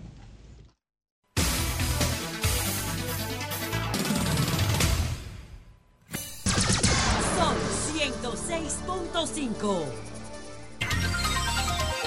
8, 5 minutos. Buenos días, Marilena, adelante. Muy buen día a todos. La Constitución de la República impide, prohíbe que se hagan excepciones con relación a la interrupción del embarazo en condiciones muy especiales, como, como las tres causales. Según algunos expertos en la materia, según algunos especialistas en eh, constitucionalistas, no lo impide, no lo prohíbe. ¿Qué hizo la procuradora ayer, doña Miriam Germán Brito? Estaba con una agenda especial, trabajó desde la llamada ideología de género. Yo pienso que no. Yo pienso que la procuradora estaba entrevistando a una candidata a ser integrante del Tribunal Constitucional para ver cuánto dominaba el tema de derechos fundamentales garantizados por la Constitución y cuánto dominaba el tema de la ponderación, que según los abogados es lo que se debe hacer, es lo que haría un juez del Tribunal Constitucional si un código permitiendo las tres causales llega a manos de ellos, llega a ese tribunal y tiene que ponderar derechos fundamentales garantizados en la Constitución. Ayer se entrevistaron 16 de los 115 aspirantes a formar parte del Tribunal Constitucional. Pero lo que más se ha destacado es ese, ese diálogo, ¿no? esas preguntas que hizo doña Miriam Germán al aspirante Cecilia Inmaculada Badía Rosario, básicamente sobre las tres causales. Y Badía Rosario decía que no, que la constitución prohíbe, no se puede permitir las tres causales, habló de un caso personal, pero vamos a escuchar, Jovita, un minuto solo, no nos vamos a extender, donde está la clave del asunto para poder comentar, Jovita. Vamos a poner esa pregunta que le hace la procuradora a Cecilia Inmaculada Badía Rosario en el día de ayer. Busco que usted justifica que un embarazo que signifique un peligro de muerte se continúe al término y que el fruto de una, de una violación la víctima tenga que arrastrar con eso. Esas son, es, ¿Usted eh, considera eso adecuado? Yo lo que considero es que ese tema del asunto del aborto y las tres causales hay demasiados intereses envueltos. Yo le voy a poner un ejemplo, usted me habló de violación, yo le voy a contestar por otro, con otro ejemplo. Por ejemplo, en el tribunal donde yo trabajaba en Santiago, se dio un asunto peor que eso del incesto. Un incesto. ¿Qué pasó? El señor, que el papá, él está preso y ellos todos están felices con ese niño, el papá y el nieto. Y ella, la mamá es la madre y es hermana. Entonces, eso es un asunto de las tres causales muy, muy delicado. De hecho, yo soy provida. Bien, eh, aspectos que ella señala. Primero, un caso personal. No se refiere a, a lo establecido en la Constitución. Habla de provida. Yo creo que uno pierde objetividad tan pronto pone etiqueta. Provida ¿Quién es provida? ¿No es provida también la gente que busca la vida, la integridad, la dignidad de cada ser humano? Y cuando dice todos felices, el abuelo y padre, la madre y hermana, y el hijo y el nieto, todos felices. O sea, llama la atención eso. Recuerden que estoy opinando sobre este tema porque tengo una posición fija. El tener una posición sobre el tema no me impide eh, informar de manera objetiva, pero en este caso estoy opinando sobre lo que pienso. Y busco, eh, busqué dos opiniones, de un abogado reconocido sobre el caso y de una terapeuta psicóloga que trabaja precisamente con casos de, de violencia, con mujeres maltratadas. ¿Qué dice sobre esto el doctor Eduardo Jorge Prats? Dice, la pregunta de la procuradora es muy legítima porque la inconstitucionalidad del aborto es controvertida. La respuesta también lo es, solo que es de esperar que una futura jueza constitucional argumente en términos constitucionales y no solo de sus experiencias y convicciones personales. Eso desde el punto de vista de un constitucionalista. Ahora, una psicóloga que es terapeuta familiar y de pareja, que preside además el PACAN, que es el Patronato de Ayuda a Casos de Mujeres Maltratadas, la doctora Soraya Lara Cava, dice, es una distorsión cognitiva considerar que cuando una menor de edad es violada y la familia permanece conviviendo bajo el mismo techo es un indicador de felicidad. Y la supremacía de los derechos de la niñez y su desarrollo integral, psicológico, emocional, físico. Una familia no es feliz cuando ocurre un incesto. La menor violada sufre un trauma severo, depresión, ansiedad e ideación suicida. Detrás hay un historial de violencia sexual, amenazas, manipulaciones e imposición del silencio para acallar a la víctima. En mi caso me gusta consultar con expertos y hace unos años el doctor Flavio Darío Espinal escribió un artículo que vale recordar y permítanme seguir el orden de sus razonamientos porque es muy lógico y permiten entender por qué él llega a la conclusión a la que llega en su artículo titulado El aborto, la constitución y el nuevo código. Él comienza diciendo los derechos, el capítulo dedicado a los derechos fundamentales en la Constitución encabeza por la protección del derecho a la vida de manera categórica con el artículo 37 el derecho a la vida es inviolable desde la concepción hasta la muerte. No podrá establecerse, pronunciarse ni aplicarse en ningún caso la pena de muerte. Y esto lo hizo hace unos años cuando se estaba discutiendo el tema porque el código se había aprobado, el nuevo código, por la Cámara de Diputados sin las tres causales. Recordaba cómo en el 2014 el entonces presidente Danilo Medina había observado una versión del código que no incluía estas tres excepciones. Cuando está en peligro la vida de la madre, cuando el feto no tiene condiciones por deformaciones congénitas para la vida y cuando el fruto es de una violación. Entonces, se pregunta a él si a raíz de este artículo 37 no se puede permitir el, la, interrupción del embarazo en algunas excepciones. Dice, en base a este artículo no se puede permitir el despenalizar el aborto en cualquier circunstancia, que esto se tome como control de natalidad o que la mujer por, por una demanda voy a abortar. No, dice, esto no, no se puede permitir. Pero ¿y con estas excepciones? Entonces él dice, la constitución garantiza otros derechos y menciona el artículo 38 que dice, la dignidad del ser humano es sagrada innata e inviolable. Su respeto y protección constituyen una responsabilidad esencial de los poderes públicos. Estoy hablando del artículo del doctor Flavio Darío Espinal. El abogado también menciona el artículo 42. ¿Qué dice el artículo 42 de nuestra Constitución? Toda persona tiene derecho a que se respete su integridad física, psíquica, moral y a vivir sin violencia tendrá la protección del Estado en casos de amenazas, riesgo o violación de las mismas. Entonces dice que si esto pasa por el Tribunal Constitucional, lo que se tiene que hacer es un ejercicio de ponderación. Dice, al momento de determinar la constitucionalidad de una norma jurídica, el juez constitucional tiene que poner en práctica el principio de ponderación, que le ayuda a buscar una solución de equilibrio cuando hay múltiples derechos, intereses y bienes jurídicos en juego. Desde esta perspectiva, las excepciones antes descritas pasarían con seguridad el control constitucional, a menos que el juez constitucional tenga una posición ideológica definida en contra del aborto en cualquier circunstancia y desea imponer dicha posición al margen del papel que está llamado a jugar.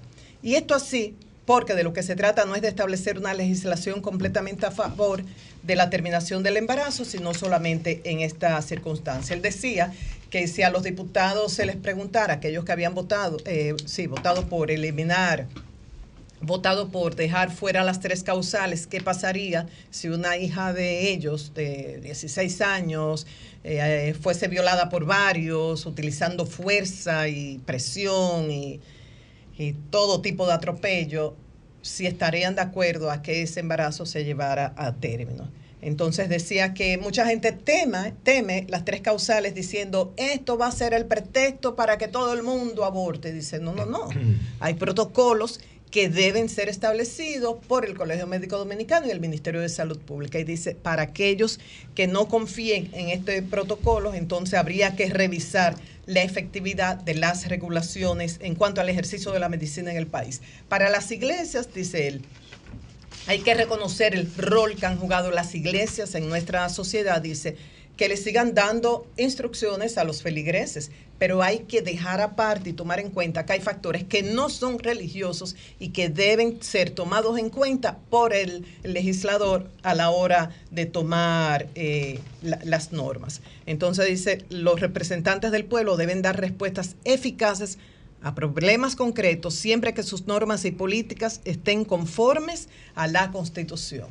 Yo considero que doña Miriam hizo bien en tocar ese tema como los demás que lo trataron y que el objetivo, repito, como dije en principio, era saber el conocimiento de esta aspirante a ser miembro del Tribunal Constitucional sobre derechos fundamentales garantizados por nuestra Constitución y este ejercicio de ponderación que debe hacerse cuando hay varios derechos que pueden chocar entre sí, Julio. Son las 8.16 minutos. Bueno, un poquito más tarde porque David Collado se comunicó con Deli Erasme. Está en España y dijo Deli Erasme que lo llamó, etcétera. Pero vamos a escuchar primero a Eury Cabral. Adelante, Eury Cabral. Gracias a Dios. Todopoderoso, Jesús, mi Señor, Salvador y Guía. Y como siempre inicio con la palabra de Dios, Gálatas 6.9, del versículo que yo a mis nietos todos los días se lo digo. No nos cansemos de hacer el bien, porque a su debido tiempo cosecharemos si no nos damos por vencidos. Amén. Siempre practicar el bien. Miren, lo primero es, ayer hubo una situación en la- lo que fue las aspirantes al Tribunal Constitucional. Se dio una situación con Miriam Germán y la jueza Cecilia Inmaculada Badía Rosario. Antes de referirme a eso, que todos han hablado, quiero saludar lo que es la, la presentación que tuvo Teresita Bencosme Comprés, una abogada mocana con una gran experiencia en manejo de todo lo que tiene que ver lo constitucional y el Estado y que además en su intervención planteó un tema de mucha importancia para quienes están manejando todo lo que tiene que ver con eh, aspectos legales de la Constitución. Es el reto que tenemos de lo que tiene que ver con la ciberseguridad y la inteligencia artificial. Un manejo brillante de lo que tiene que ver con este tema y sobre todo los retos que tiene para la justicia, para el derecho, para los estados y en este caso para quienes son los veladores de que se cumpla todo lo que dice la Constitución y lo planteó de manera muy precisa. Eh, Teresita Bencosme Comprés tiene una gran experiencia en todo lo que tiene que ver con manejo con muchas instituciones del Estado y con aspectos internacionales, es políglota, habla varios idiomas, es una, una profesional gran, gran bagaje en, todo el sentido, con 33 años de servicio público y privado combinado y además una profesional de una gran valía. Así que eh, felicito a la doctora Teresa, Teresita Benco- Bencosme Comprés y espero que, que sea valorada muy positivamente para ser parte del Tribunal Constitucional. Y en, en torno a lo que aconteció con doña Miriam Germán, simple y sencillamente decir, la jueza Cecilia Inmaculada Badía Rosario defendió la Constitución, artículo 37. Y la procuradora, muy, muy lamentable y peligroso eso, llamó a no respetar la Constitución. Sencillo, es decir, si yo soy partidario de una posición, pero ejerzo una función que me llama a respetar la Constitución, tengo que tener un poquito de cuidado. ¿Qué hizo la jueza? No, un momento. Hay muchas situaciones entre las tres eh, eh, causales. Es verdad, ahora la Constitución llama a que no haya aborto. Punto. Ese fue. Ella lo dijo. Lo que pasa es que nada más pusieron. eh, Oye, la completa la parte. Ella en un momento dijo: Yo, la constitución en el artículo 37 establece que no, que no puede haber aborto. Ella, independientemente de lo que ella piense. Ella Ahora, dijo, ella dijo, su primera frase de respuesta, su primera expresión fue, porque yo lo vi, Ajá. dijo, yo soy pro vida. pero tú no viste la segunda parte. Nada más viste la primera. Pero, ¿y- y ah, bueno, pero yo soy pro vida. Yo soy pro vida, es el ser. No, ella es pro vida. ¿Quién No. es pro muerte? Oye, yo no. soy pro muerte. Lo que pasa- no, pero es que el concepto es que pro vida todo- dentro lo que del se ha debate planteado, oye lo que es. va a otra Yo no soy dimensión. pro muerte. No, bueno, No, pero es entonces- pro vida ya te dice no aborto. ideología de Claro, género yo soy también pro vida. está Claro, no, yo- encasillado. pro vida de- Bueno, cuando ella dijo pro vida, ella dice lo que decimos, lo que somos, porque decimos que somos No al aborto. No al aborto. Bajo ninguna no, circunstancia. Pero por eso, no, ella dijo, ella dijo, hay que defender la constitución. Y yo soy pro vida. ¿Por qué? Porque Miriam la quería acorralar queriéndola ver como que ella no sabía lo que estaba planteando. Ella en un momento, que yo no soy provida. No, ella, yo soy provida y defiendo el artículo 37. A mí, lo que me resulta lamentable, ¿qué debió hacer de Yamira Germán? Decir lo que ella pensaba ya, tranquila. Pero no puede Pero que- una, una, no, una- una que trabaja Hermano, en una cafetería, no, la una conti- juez. una, perdón, una procuradora general de la República no puede decirle a un aspirante a juez, usted está de acuerdo con que eso y que vivan con todo, porque estaba prejuiciada. O sea, en la pregunta de Miriam Germán y en la participación de Miriam Germán había una especie de prejuicio. Por eso ella le dice, yo soy provida. O sea, tenga un poquito de cuidado. Ella lo que le quiso decir, señora magistrada, eh, procuradora, tenga un poquito de cuidado porque aunque usted piense así, yo la respeto. Ahora, respéteme a mí. Además, yo estoy defendiendo la Constitución. Y entonces, como estaba tratando de llevarla a una situación prácticamente de desesperación, ella dijo, no, no, hay casos donde yo he participado, lógicamente, ha- hay que ver miles de explicaciones. Lo que defendemos, lo que decimos que somos pro vida porque defendemos el artículo 37 y estamos en contra del aborto, lo que decimos es, no necesariamente como plantean muchos, alguien que sale de un aborto o de una viola, de un incesto, de un perdón, incesto. de un incesto, porque no se hizo el aborto y sale de un incesto, entonces, hermano, no, hay miles de casos, no solo el que ella dijo. Ella dijo eso. No, no, digo yo. Ah, ella dio un caso de una situación donde la familia, ese niño fue bendición. Y yo lo he dicho aquí muchas veces defendiendo esa, ese planteamiento. Es decir, Eso no está bien. pero hermano. está bien. Yo te respeto. Pero, ¿Tú sabes por qué no Pero está José, bien? ¿tú crees que no está es bien? que no es creencia. Yo no soporto las creencias. Oye, ¿por qué no está bien, hermano? No, eh, no está bien según tu criterio. Escúchame, escúchame. No, no es que no está bien.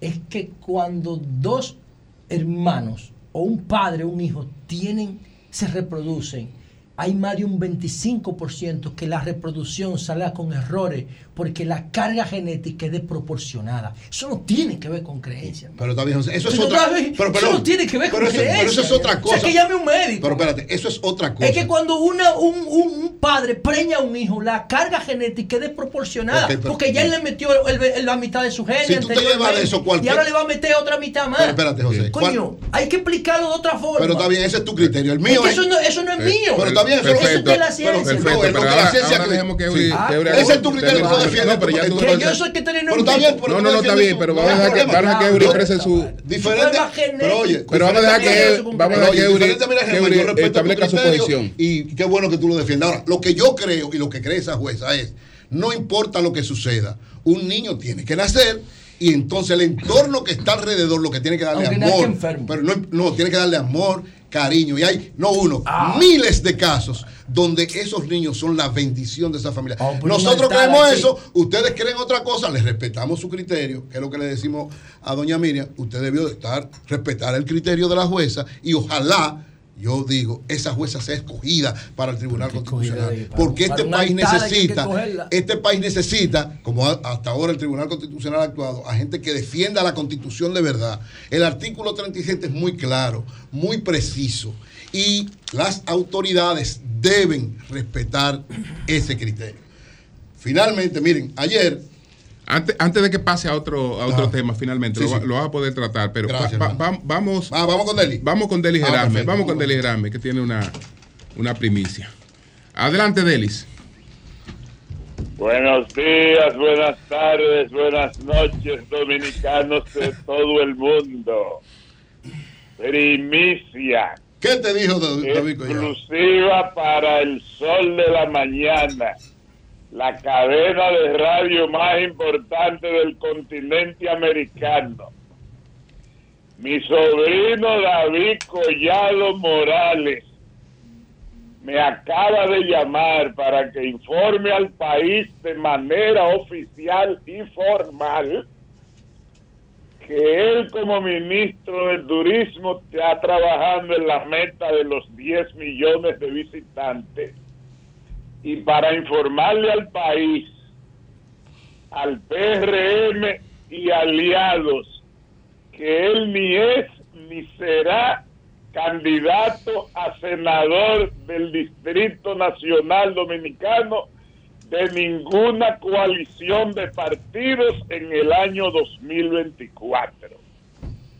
Que él superó la etapa de ser legislador y que su meta es seguir creciendo junto al pueblo dominicano con la protección y la gracia de Dios para en el 2028 tratar de ser y lograr la presidencia de la República Dominicana. De manera que queda claramente establecido y de manera oficial. Me llamó desde Madrid David Collado, mi sobrino, a las 7 y 57 de la mañana, hora dominicana, para que el país sepa que él no es candidato a senador de ninguna coalición política en el Distrito Nacional. Punto. Eh, Delis, ¿y de tu hermana Carolina? ¿Qué has sabido? ¿Se fue? Se fue, se fue. Bueno, se fue, se fue. Él está ahí. Se lo Él está llevaron. ahí. ¿Qué dice tu hermana Carolina? No, se fue. Se fue. Huyó. Salió corriendo. No, qui- no quiso decir más No, nada. Huyó. Bueno, vamos, vamos a terminar. No- con- quiere adivinar. Vamos Huyó. a terminar con el tema que le quedaba sí, pendiente. a decía entonces que ayer la Asociación de Cronistas de Arte anunció Está contra la pared, que los premios soberanos, Sí. su, su 39 entrega que se realizará el 12 de marzo, se realizará el 12 de marzo del 2024. In- Incluye, ¿verdad?, a Guillermo Cordero como director artístico, a Alberto Sayas O sea, como este productor año de televisión. este año ya no, ya se hizo este Ah, año. Es el- Coño, la, la- Es para 39. febrero, ¿verdad? No, marzo 12. Ah, sí, 12 eso de marzo. ahí, eso se toma un el día del cumpleaños de, de nosotros. Que hagan una vaina bien. eh, Alberto Saya como productor de televisión. Alberto fue el que produjo este año, ahora va a ser como productor de televisión. Antonio González como director musical y César Suárez Jr. como productor general. Es una cuarteta que le da calidad, que le da un valor extraordinario a lo que tiene que ser, porque esta edición del 39, la 39 versión de los premios soberanos, se combina con los 40 años de haber fundado Acroarte. Es decir, en el 2024 Acroarte cumple 40 años. Y al año siguiente, fue en 1984 que fue fundado, en el 85 empezaron en ese, en ese momento los premios Casandra, ahora premios Soberano. Es decir, que se va, la edición de este año va a tener una combinación de ambas cosas. Tienen lo que es la historia de los soberanos Nadal con lo que que es la la historia vea de. Acroarte. Y dice Wanda Sánchez, la presidenta, que está muy entusiasmada, que este equipo le da una garantía especial. Y además, en este año, en el año 2024, recuérdense que ahora ya todo lo que tiene que ver con preparación de los premios propiamente dicho es Acroarte la responsable. La cervecería es copatrocinadora, apoya económicamente de manera importante, pero ya todo lo que hacía antes la cervecería es responsabilidad de Acroarte, por eso este equipo tan pesado, tan preparado, tan profesional para dirigir todo lo que tiene que ver con la producción. En el caso de lo que es la premiación, eso es responsabilidad. Siempre lo ha sido, responsabilidad de Acroarte. Hubo algunas situaciones en algún momento, pero ahora toda la responsabilidad de la premiación tiene que ver con la Asociación de Cronistas de Arte, que es quien hace el premio, que es quien premia. Por lo tanto, ellos nunca pueden perder. Nosotros como, como responsables de, de valorar y premiar a los artistas, no, nunca Gran se podía camarada. perder esto. ¿Hay algún, yo estoy medio desconectado de ese tema, de la, del modo de escogencia de los, De los- eh, candidatos sí. a, a diferentes renglones? ¿Hay algún mecanismo Sí, que hay un la gente pueda votar y tener participación No, mira lo que es. de, de- de el artista más popular, que la gente vote desde fuera? Sí, mira lo que pasa. La Ay. mayor parte de las, de las nominaciones. No le crees que tú no, con, no, siguiendo no. un teatro, No, no. escogiendo la mejor obra de teatro. No, así No, no, no, ¿verdad? hay, hay, hay- Eso ustedes lo cambiaron. No, hay renglones especiales que vota el público y que lo determina el público. ¿Cuál? El, el artista más popular. Eso Se es votamos nosotros. eh, no, el público completo. Incluso se, se habilita una- un mecanismo digital. Online. Online. Pero la mayoría de las premiaciones, en sentido general, lo que hace es que hay, primero hay un grupo de jurados que evalúa. Entonces se hace una asamblea y la asamblea es que nomina. Y al final, después de la nominación, cinco renglones en cada uno de, cinco nominados en cada uno de los renglones, hay una votación de gente especializada en cada uno de los lados de la asamblea. O sea, el que no ha ido a ninguno a ninguna de las últimas asambleas de nominación no tiene derecho a votar, pero todos los que participan entonces votan en cada uno de los renglones con la orientación de los jurados en sentido general, que son los que evalúan todas las obras. Es decir, es un proceso. Siempre ha sido así. En los últimos tiempos había algún inconveniente porque la cervecería quiso en algunos lados poner renglones. Imponerle, imponerle. No, poner renglones con una característica diferente a lo que era la, Ah, lo el, del el editorial de sé. Acroarte. Exacto. Entonces, nos pusimos de acuerdo, se hicieron como planteaba Acroarte, pero ahora ya hay Acroarte que determina todo lo que tiene que ver con premiación. Cervecería le da el dinero ya. No, cervecería es patroci- copatrocinadora. Una de las copatrocinadoras, hay ya varios copatrocinadores, no es solamente cervecería, pero ella es la más importante porque recuérdate que Claro. cervecería es codueña del premio. Claro. Ellos siguen siendo. Lo que pasa es que permitieron ahora a Croarte que desarrolle todo el proceso de producción y ejecución Hagan de eso la bien. Sí, va a quedar muy bien. Oye, cuando tuve un equipo. El año pasado a mí no me gustó. Oye, un equipo conformado por esos cuatro. Guillermo Sí. Cordero, recuerda Ah, que no, es uno de los mejores productores que hay. Es uno de los mejores, Alberto mejor. Sayas, que cuatro veces ha producido Los Soberanos, pero además como productor de, de- televisión, uno de los mejores de este país. Antonio Gonzalo, un excelente director musical. Sayas buenísimo. Y ni se diga de César Suárez Jr., que todos los espectáculos. Pero últimos- que no imponga a Julio Zavala de nuevo. no, no fue él que lo puso. Recuerda que no. Al contrario, él no estuvo de acuerdo. Pero bueno, los Bueno. premios soberanos del año 2024 va a ser el 12 de marzo, la 39 eh, premiación y los 40 años de Acrobar. Cambio y fuera. Sol 106.5. 37 minutos. Buenos días, José. Adelante. Bueno, señores, tres temas rápido. Déjame poner mi cronómetro. Um, miren, primero quiero hablar de esta jueza que tuvo el se le puede llamar un debate eso, bueno, no sé, el intercambio con la procuradora Miriam Germán Brito, Cecilia Inmaculada Badía de Santiago. Miren, señores, lo primero que nosotros tenemos que establecer es qué es una verdad. Hay gente que dice, no, que cada quien tiene su verdad. Eso es mentira, es un disparate. Cuando nosotros hablamos de formalidades, de ciencia, de razón y de lógica, que fueron conceptos creados por los griegos, el logo, la razón, para dejar atrás las creencias y los mitos, entonces nosotros tenemos que aplicarle los criterios de lógica y razón a qué? A los fenómenos observados o estudiados.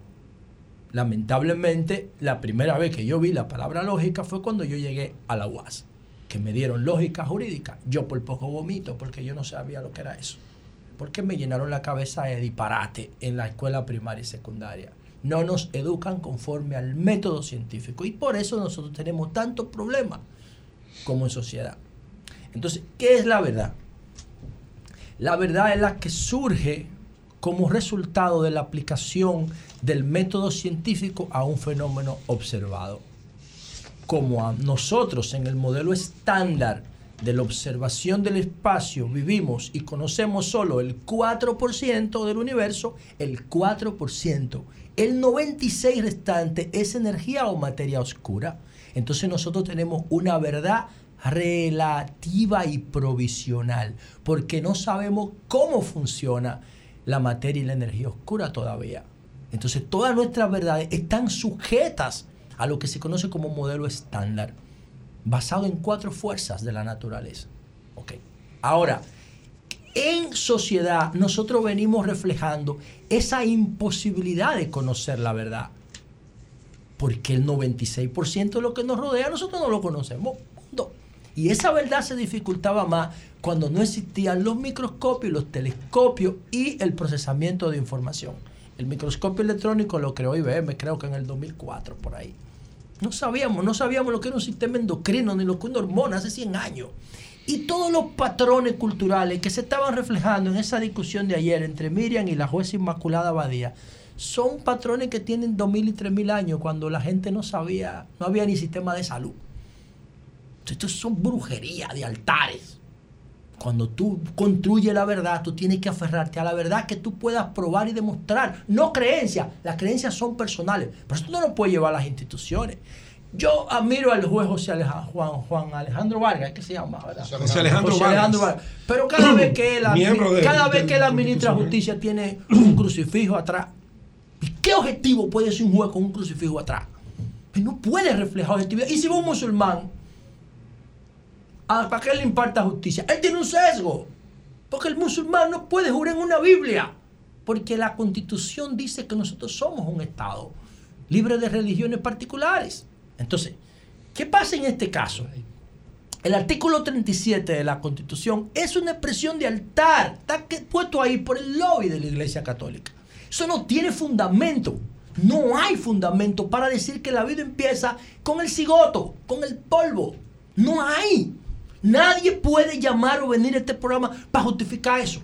Eso es un artículo santanista, atero. Punto. Ya más nada. ¿Tú lo quieres discutir? Ven, trae argumentos, porque no hay un argumento que justifique eso ahí. El mismo Estado que mantiene que la vida se respeta desde, desde la, desde la concepción, mata ciento y pico jóvenes al año en intercambio de disparos, no le importa. Porque somos un Estado atero en términos ideológicos. Entonces, a mí no me importan otras consideraciones. A mí me importa lo que yo puedo probar con argumentos que son irrebatibles. ¿Y qué pasa con un incesto? Que yo no sé cómo esa señora puso ese argumento ahí. Yo no entiendo esa vaina. El incesto en humanos, incluso yo tengo betas, y cuando yo cruzo los betas hermanos, me dan error. Por una, hay un problema de transferencia genética. Nosotros tenemos cromosomas X y Y y la mujer tiene cromosomas XX. Cuando un padre tiene sexo con una hija, entonces las posibilidades de error se aumentan porque ya él le puso el 50% de su genes. Y ahora como padre de ella otra vez le va a poner el 50% también. Y ahí el porcentaje de error sube por encima del 25%. Entonces, de ahí vienen casos como la hemofilia, por ejemplo, la imposibilidad de, coa- de coagular la sangre. Por ese tema. Entonces, eso no es cuestión de religión, ni de artículo de la Constitución. Es cuestión de lo que se puede probar en ciencia. Y por eso a mí me parece absurdo esa vaina. Que estemos, hablando, que estemos discutiendo cosas de la edad media en el siglo XXI. En el mundo entero solamente hay tres países que tienen una prohibición absoluta del aborto. No hay más. O sea, nosotros somos la excepción, no la regla. La regla es que el aborto terapéutico está permitido en todos los países del mundo. Solamente tres. Tres países que la educación promedio no pasa de quinto grado. Y punto, ese es el tema. Por otro lado, señores, brevemente. Ayer el presidente, el presidente Abinader, esto es increíble, esto no tiene madre. Miren, voy a leer esto. Dice aquí. El presidente Luis Abinader exhortó a entregarse por la vía correspondiente a José Antonio Figuereo Bautista, mejor conocido como Kiko La Quema, un supuesto líder de una peligrosa banda criminal de narcotráfico y sicariato en San Cristóbal, que se dedica, bueno, entre comillas, dice el, dice el presidente, ese es uno de los, él lo sabe, es uno de los top one que tenemos en la fuerza de tarea. Su lugarteniente, desgraciadamente, está en 29. El presidente está utilizando un código policial. O sea, un código policial. Repito, 29 muertos. él es uno de los, él sabe, es uno de los top one que tenemos en la fuerza de tarea. Su lugarteniente, desgraciadamente, está en 29. No sé lo que es eso. Muerto. Bueno.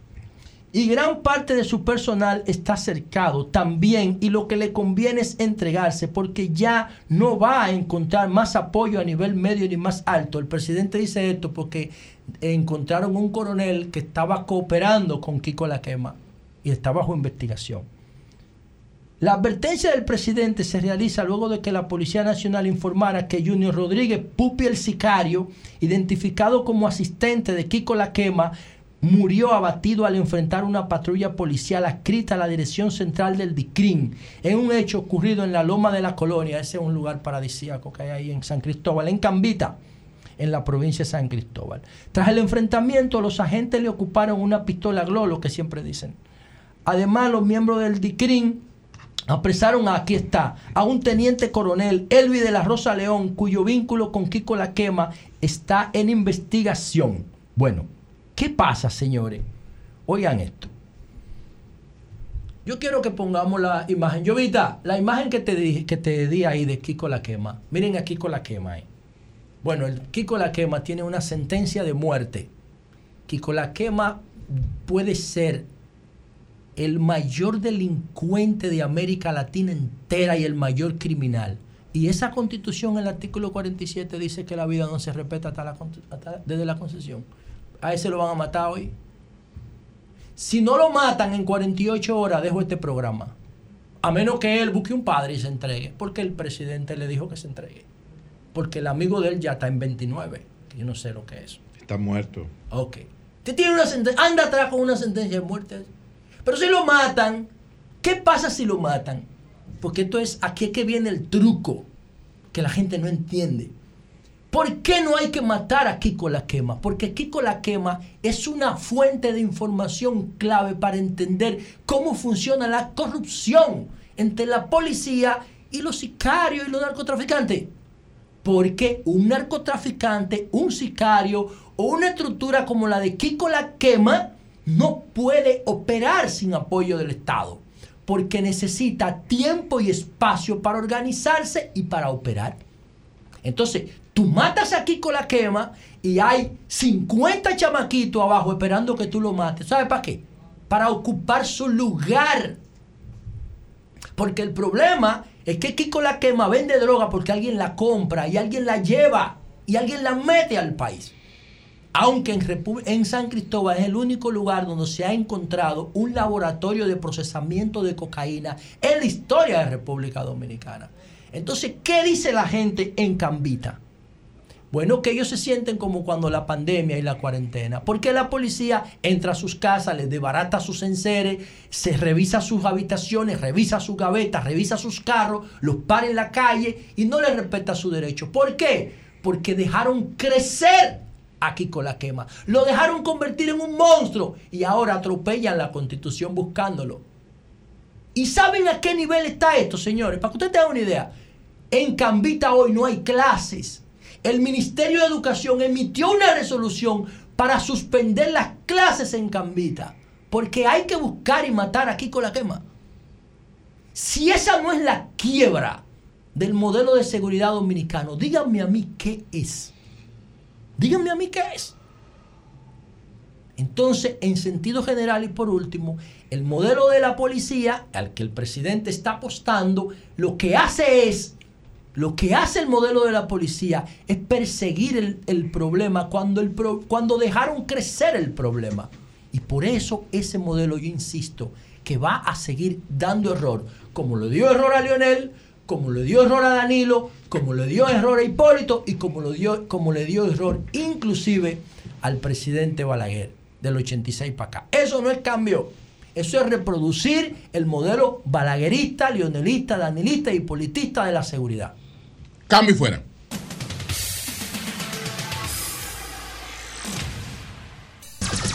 Son 106.5.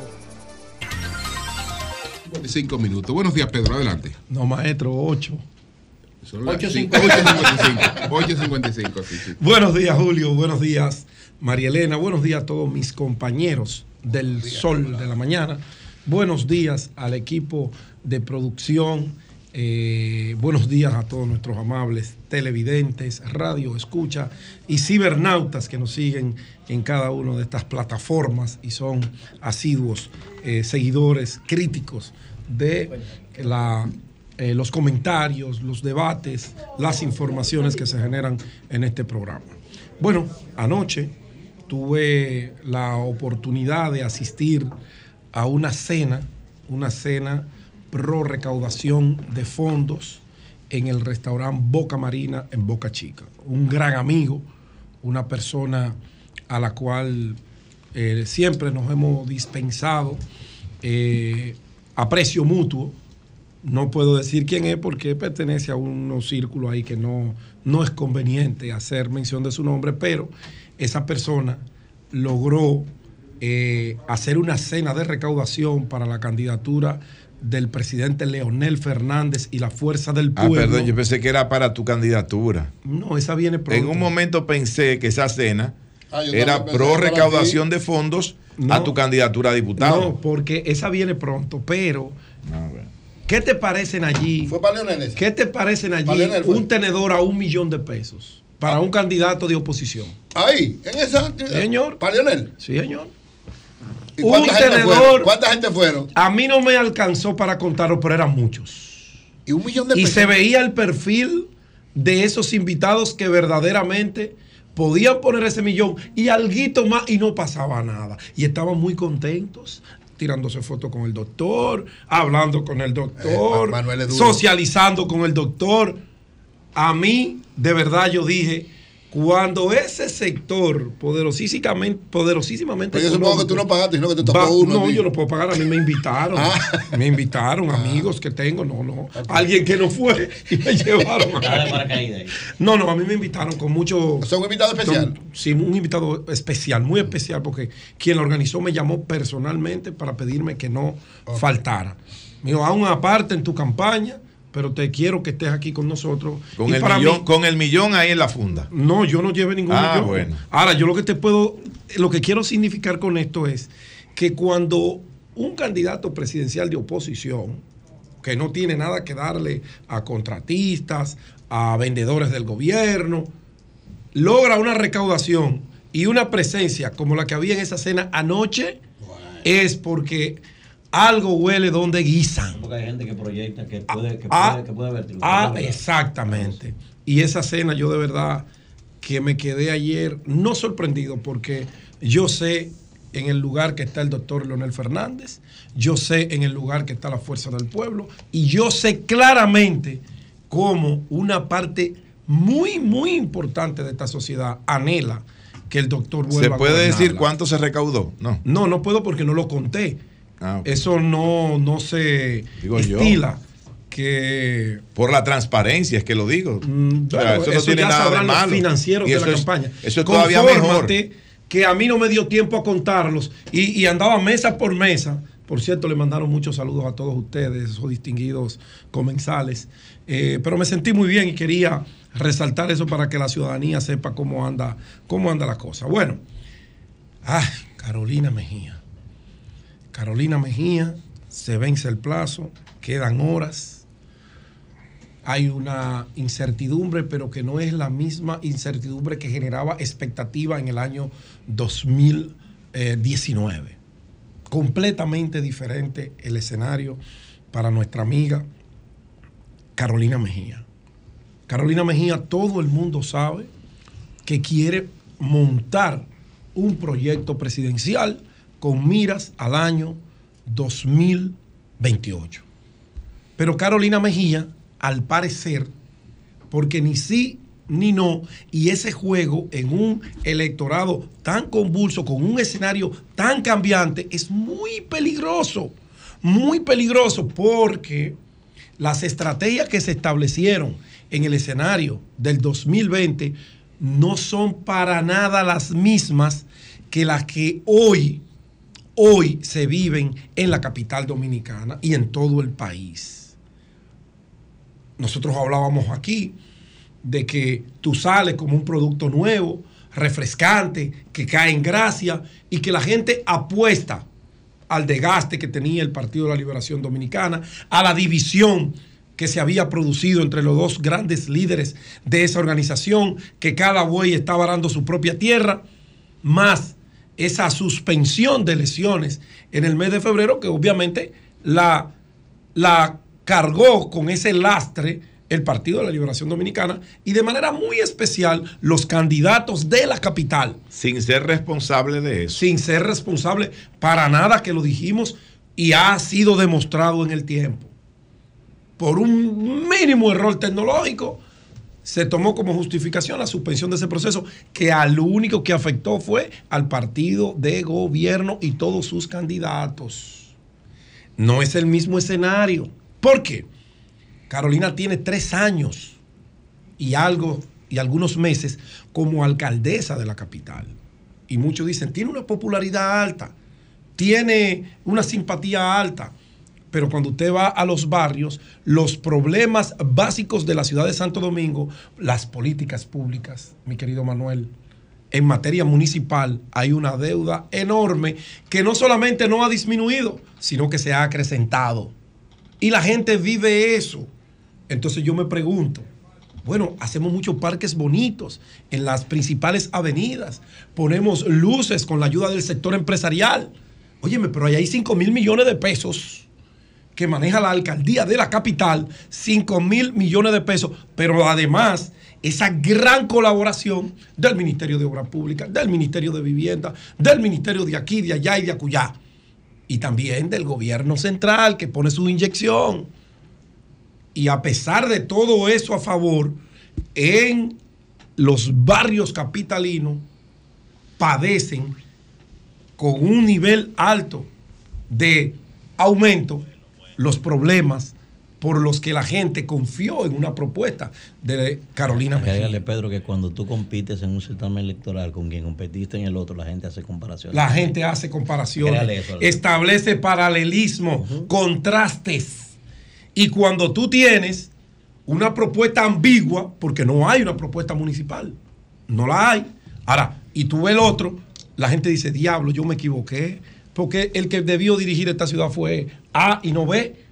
Entonces todos esos elementos ponen en una situación difícil la carrera política de mi amiga Carolina Mejía. Óigame bien, no estoy hablando ni siquiera de la alcaldía. No, no, no. Es de la carrera política que parece ser que la única que está en disposición, aunque no lo haya dicho porque parece que eso es una verdad irrefutable, que ella va a ser la candidata, que está dispuesta a sacrificarse por su partido, es Carolina. David no hay quien le hable de ninguna posición en la capital. Él en el año 2020 marcó territorio, yo voy detrás de este objetivo y ha ido construyendo una imagen presidencial y las encuestas le favorecen. Y entonces Carolina ahora, a un riesgo, porque ahora mismo aquí hay un riesgo con la capital. La capital, el PRM, hoy no tiene senaduría. Hoy, si las elecciones fueran mañana, el candidato se llama Omar Leonel Fernández. Y el que tenga algo diferente, hoy, eso puede cambiar mañana, que me lo traiga. Y la alcaldía, una vez se rubricó esa alianza Rescate RD, que todos los bueyes de los tres partidos de mayor tradición eh, política, aunque la Fuerza del Pueblo, como sigla nueva, quienes lo dirigen, son veteranos de mil batallas, con un expresidente de tres periodos que están arando para recuperar la capital completa y se puede producir el efecto dominó que la capital necesita. Entonces, Carolina está en una situación de dificultad, repito, porque parece ser que la única que están dispuestos a sacrificar, porque usted ve lo de Faride, yo soy de lo que creo que a Faride le están protegiendo, aunque crean que no. Yo creo que a Faride le están protegiendo porque los números de hoy no dicen que Faride puede ser, repetir en el cargo de la senaduría. Entonces, ¿qué hacen los veteranos? ¿Qué hace Luis como líder del partido? Coño, déjame preservar a Faride porque Faride es un activo fijo de mi partido importante. Muchos lo ven diferente, pero podría ser esa la, la excusa para ya no haber tenido una decisión con Faride Raful y con la misma Carolina. Pero a Carolina, yo creo que con los acuerdos que Julio hacía mención de senadores, de alcaldes en algunas demarcaciones, es porque ya hay un acuerdo rubricado entre Carolina, su papá y el presidente Luis Abinader. Yo de verdad le deseo suerte, aunque creo que en esta vez no le va a acompañar del todo la suerte a mi querida Carolina Mejía, porque repito, el 24 para nada, para nada es el 20. Cambio fuera.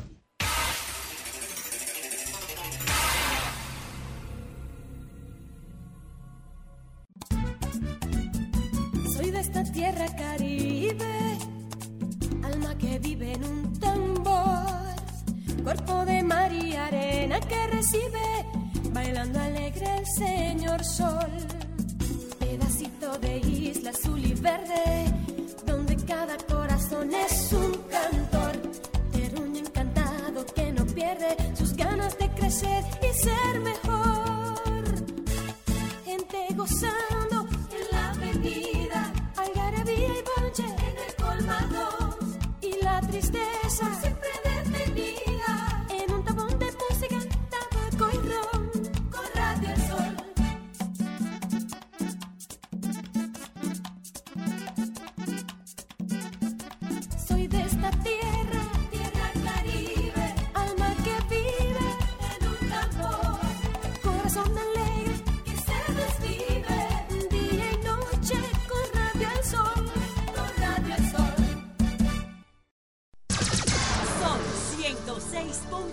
Son 106.5.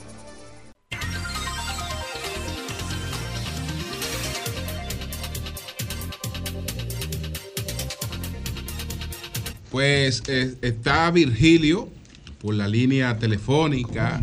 Él está un poquito agripado, pero Virgilio está- te le da gripe toda la semana. ¿no? estaba, Esa vida estaba, fóstica estaba- estaba en la, estaba en la semanal, estaba en la semanal Ah, ayer. que vino Man, ¿y qué es lo que pasa? Fue la Que semana que lo andamos puso eh. Quiere decir algunas cosas, vamos a ver. Julio, no lo tenemos todavía. Virgilio estaba leyendo una encuesta ayer. ¿Será eso que lo puso Señores, en San Cristóbal suspendieron las clases.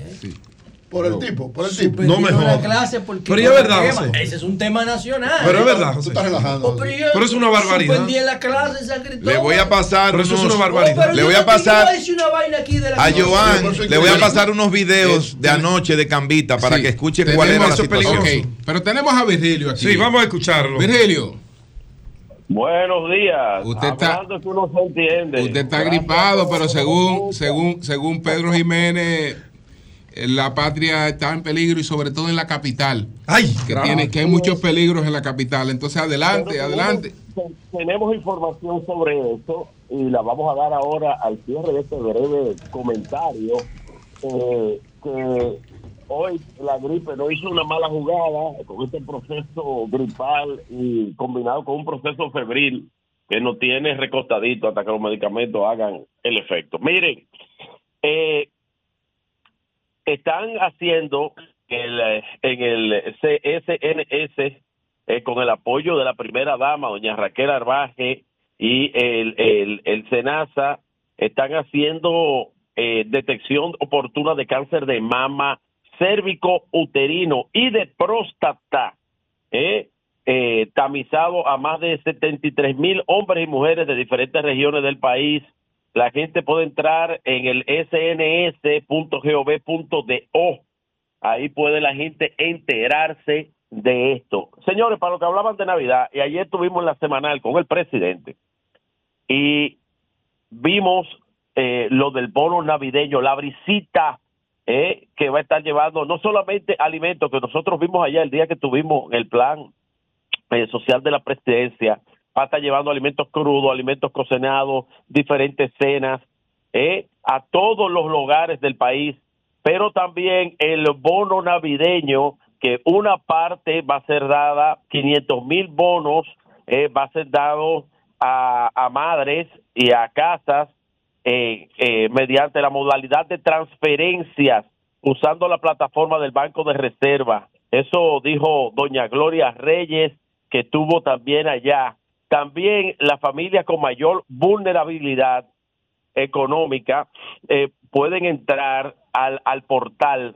Es un nuevo portal que es el portal del gobierno contigo.gov.do. Ese es para la entrega de 500 mil bonos navideños con un monto de 1.500 pesos cada uno, para que la Navidad se sienta y el apoyo de las familias dominicanas en esta Navidad que aparenta va a ser más buena que el carajo. Con todo lo que anunció ayer el gobierno dominicano y la semanal que el presidente se la dedicó totalmente a el tema navideño y al tema de la activación de estas fiestas navideñas.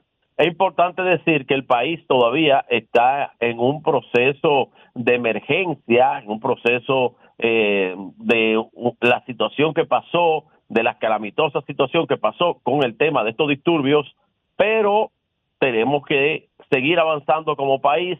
No podemos dejar que las navidades a la gente no le llegue, que no le llegue su tradicional cena, que no le lleguen sus alimentos, que no sienta el apoyo del gobierno. Así que el gobierno tiró para adelante con esto de la brisita navideña, también el parque eh, eh, Brillante Navidad, que va a estar abierto a partir de los primeros días del mes de diciembre. ¡Ay! La capital.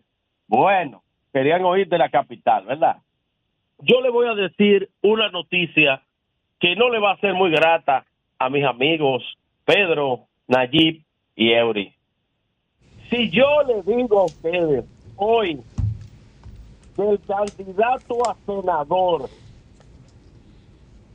el, es una primicia, el candidato a senador del PRM, nadie lo ha mencionado. ¿Quién es? ¿Quién? No lo ha mencionado. ¿Quién es? ¿Quién es?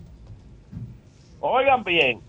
Cuidado. Pues está hablando el candidato. a senador es un auténtico PRMista. ¿Quién? Sería Hombre, el compañero ideal para la alcaldesa Carolina Mejía. Y no habrá duda cuando eso se anuncie. ¿Pero quién es? ¿Quién es? Momento, momento. ¿Qué, qué, qué tanta vuelta este periodista? Porque no, ya- ya ya- entiende el qué, cómo, cuándo y dónde. Ya ahí con ese anuncio te llevaste a Faride. Está, está descartando a Faride. Hace rato habló de hombre. Sí. Soy, soy gambao. Démeme al paz. Adelante. Ese anuncio ¿eh? Va a determinar inmediatamente la victoria del PRM. Estoy hablando ¿Pero quién es? de un PRMista que va a Mm, asumir sí. esa candidatura y que va a ser la gran sorpresa. ¿No va a ser Guillermo Moreno entonces? Te voy a decir quién es, Julio. ¿No va a ser Guillermo Moreno? Pues, déjenme. Tiene oficina en la Lincoln. Pero, Dios mío, qué desesperación. Bueno. Lincoln casi con Kennedy. Bueno, la privada y la Tiene- pública están, en la, bueno, están en la tiene Lincoln. oficina en la Lincoln, recauda muchísimo, es eficiente. Llegando a la John F. Kennedy ahí próximo a Goramol. Bueno. Óigame, óigame, espérense, que usted- no puedo estar, no puedo estar con la cabeza. Mira, apagada. Gaguillo, Está ¿viste? bien. Ensucio el celular. Miren, oigan, Oye, pero parece que es seria la cosa en la capital. Hay problemas, el PRM tiene problemas serios. no, que voy a decir algo y voy a parafrasear Sí. algo que dijo José Ignacio Paliza. Entonces, pero Virgilio. Pero él no terminó la información, Virgilio, tú estás descartando. Ok, pero espérate. Pero en, con información, tú le estás diciendo al país que ni Guillermo Moreno ni Faride. Es un auténtico PRMista. El que va a Pero quién es. Eso mismo, ya él confirmó. La No, primicia no, no, es saber quién No, es. pero lo que está diciendo que no es, que no es Faride Ni Guillermo. Guillermo Moreno. Un, un, un, un, no. PRMista, que ya sabemos que no es David, porque David Es llamó Yayo. temprano para decir que no era. Es Ya Yayo. había llamado a todos sus amigos para que desmientan Yayo. me está llamando también. Es Yayo San Lobatón. Esa persona que dice, Virgilio, las características de esa persona se corresponden con Apareció- Yayo San Lobatón. Apareció alguien que quiere sacrificarse. Para como tal, para como tal la cosa tendría que ser un peso pesado así, que esa- No, eh, claro, y no para usted está hablando así. esa vaina, no. Es ¿Eh? un peso pesado. ¿Eh? Y muy pesado. Y Sí, ya muy yo, ya yo tomo de cuidado en el El gimnasio peso. últimamente. sí. Muy pesado. Yo no creo que ya ellos se meten en una vaina. Yayo, Oiga, piensa eso pesado. bien. Bueno, No, sí. ya yo, ya yo he descartado esa posibilidad. Muy pesado. Y oigan bien. Pues yo sé que Ananel lo bien. tiene reservado por si Carolina se arrepiente. Ya, Parafraseo para terminar. ¿Pero quién es? Esta Pero tú lo que estés cosita. parafraseando, di la vaina. Ah. Bueno, ¿Pero quién es? Parafraseo esto que dijo, que dijo José Ignacio Paliza.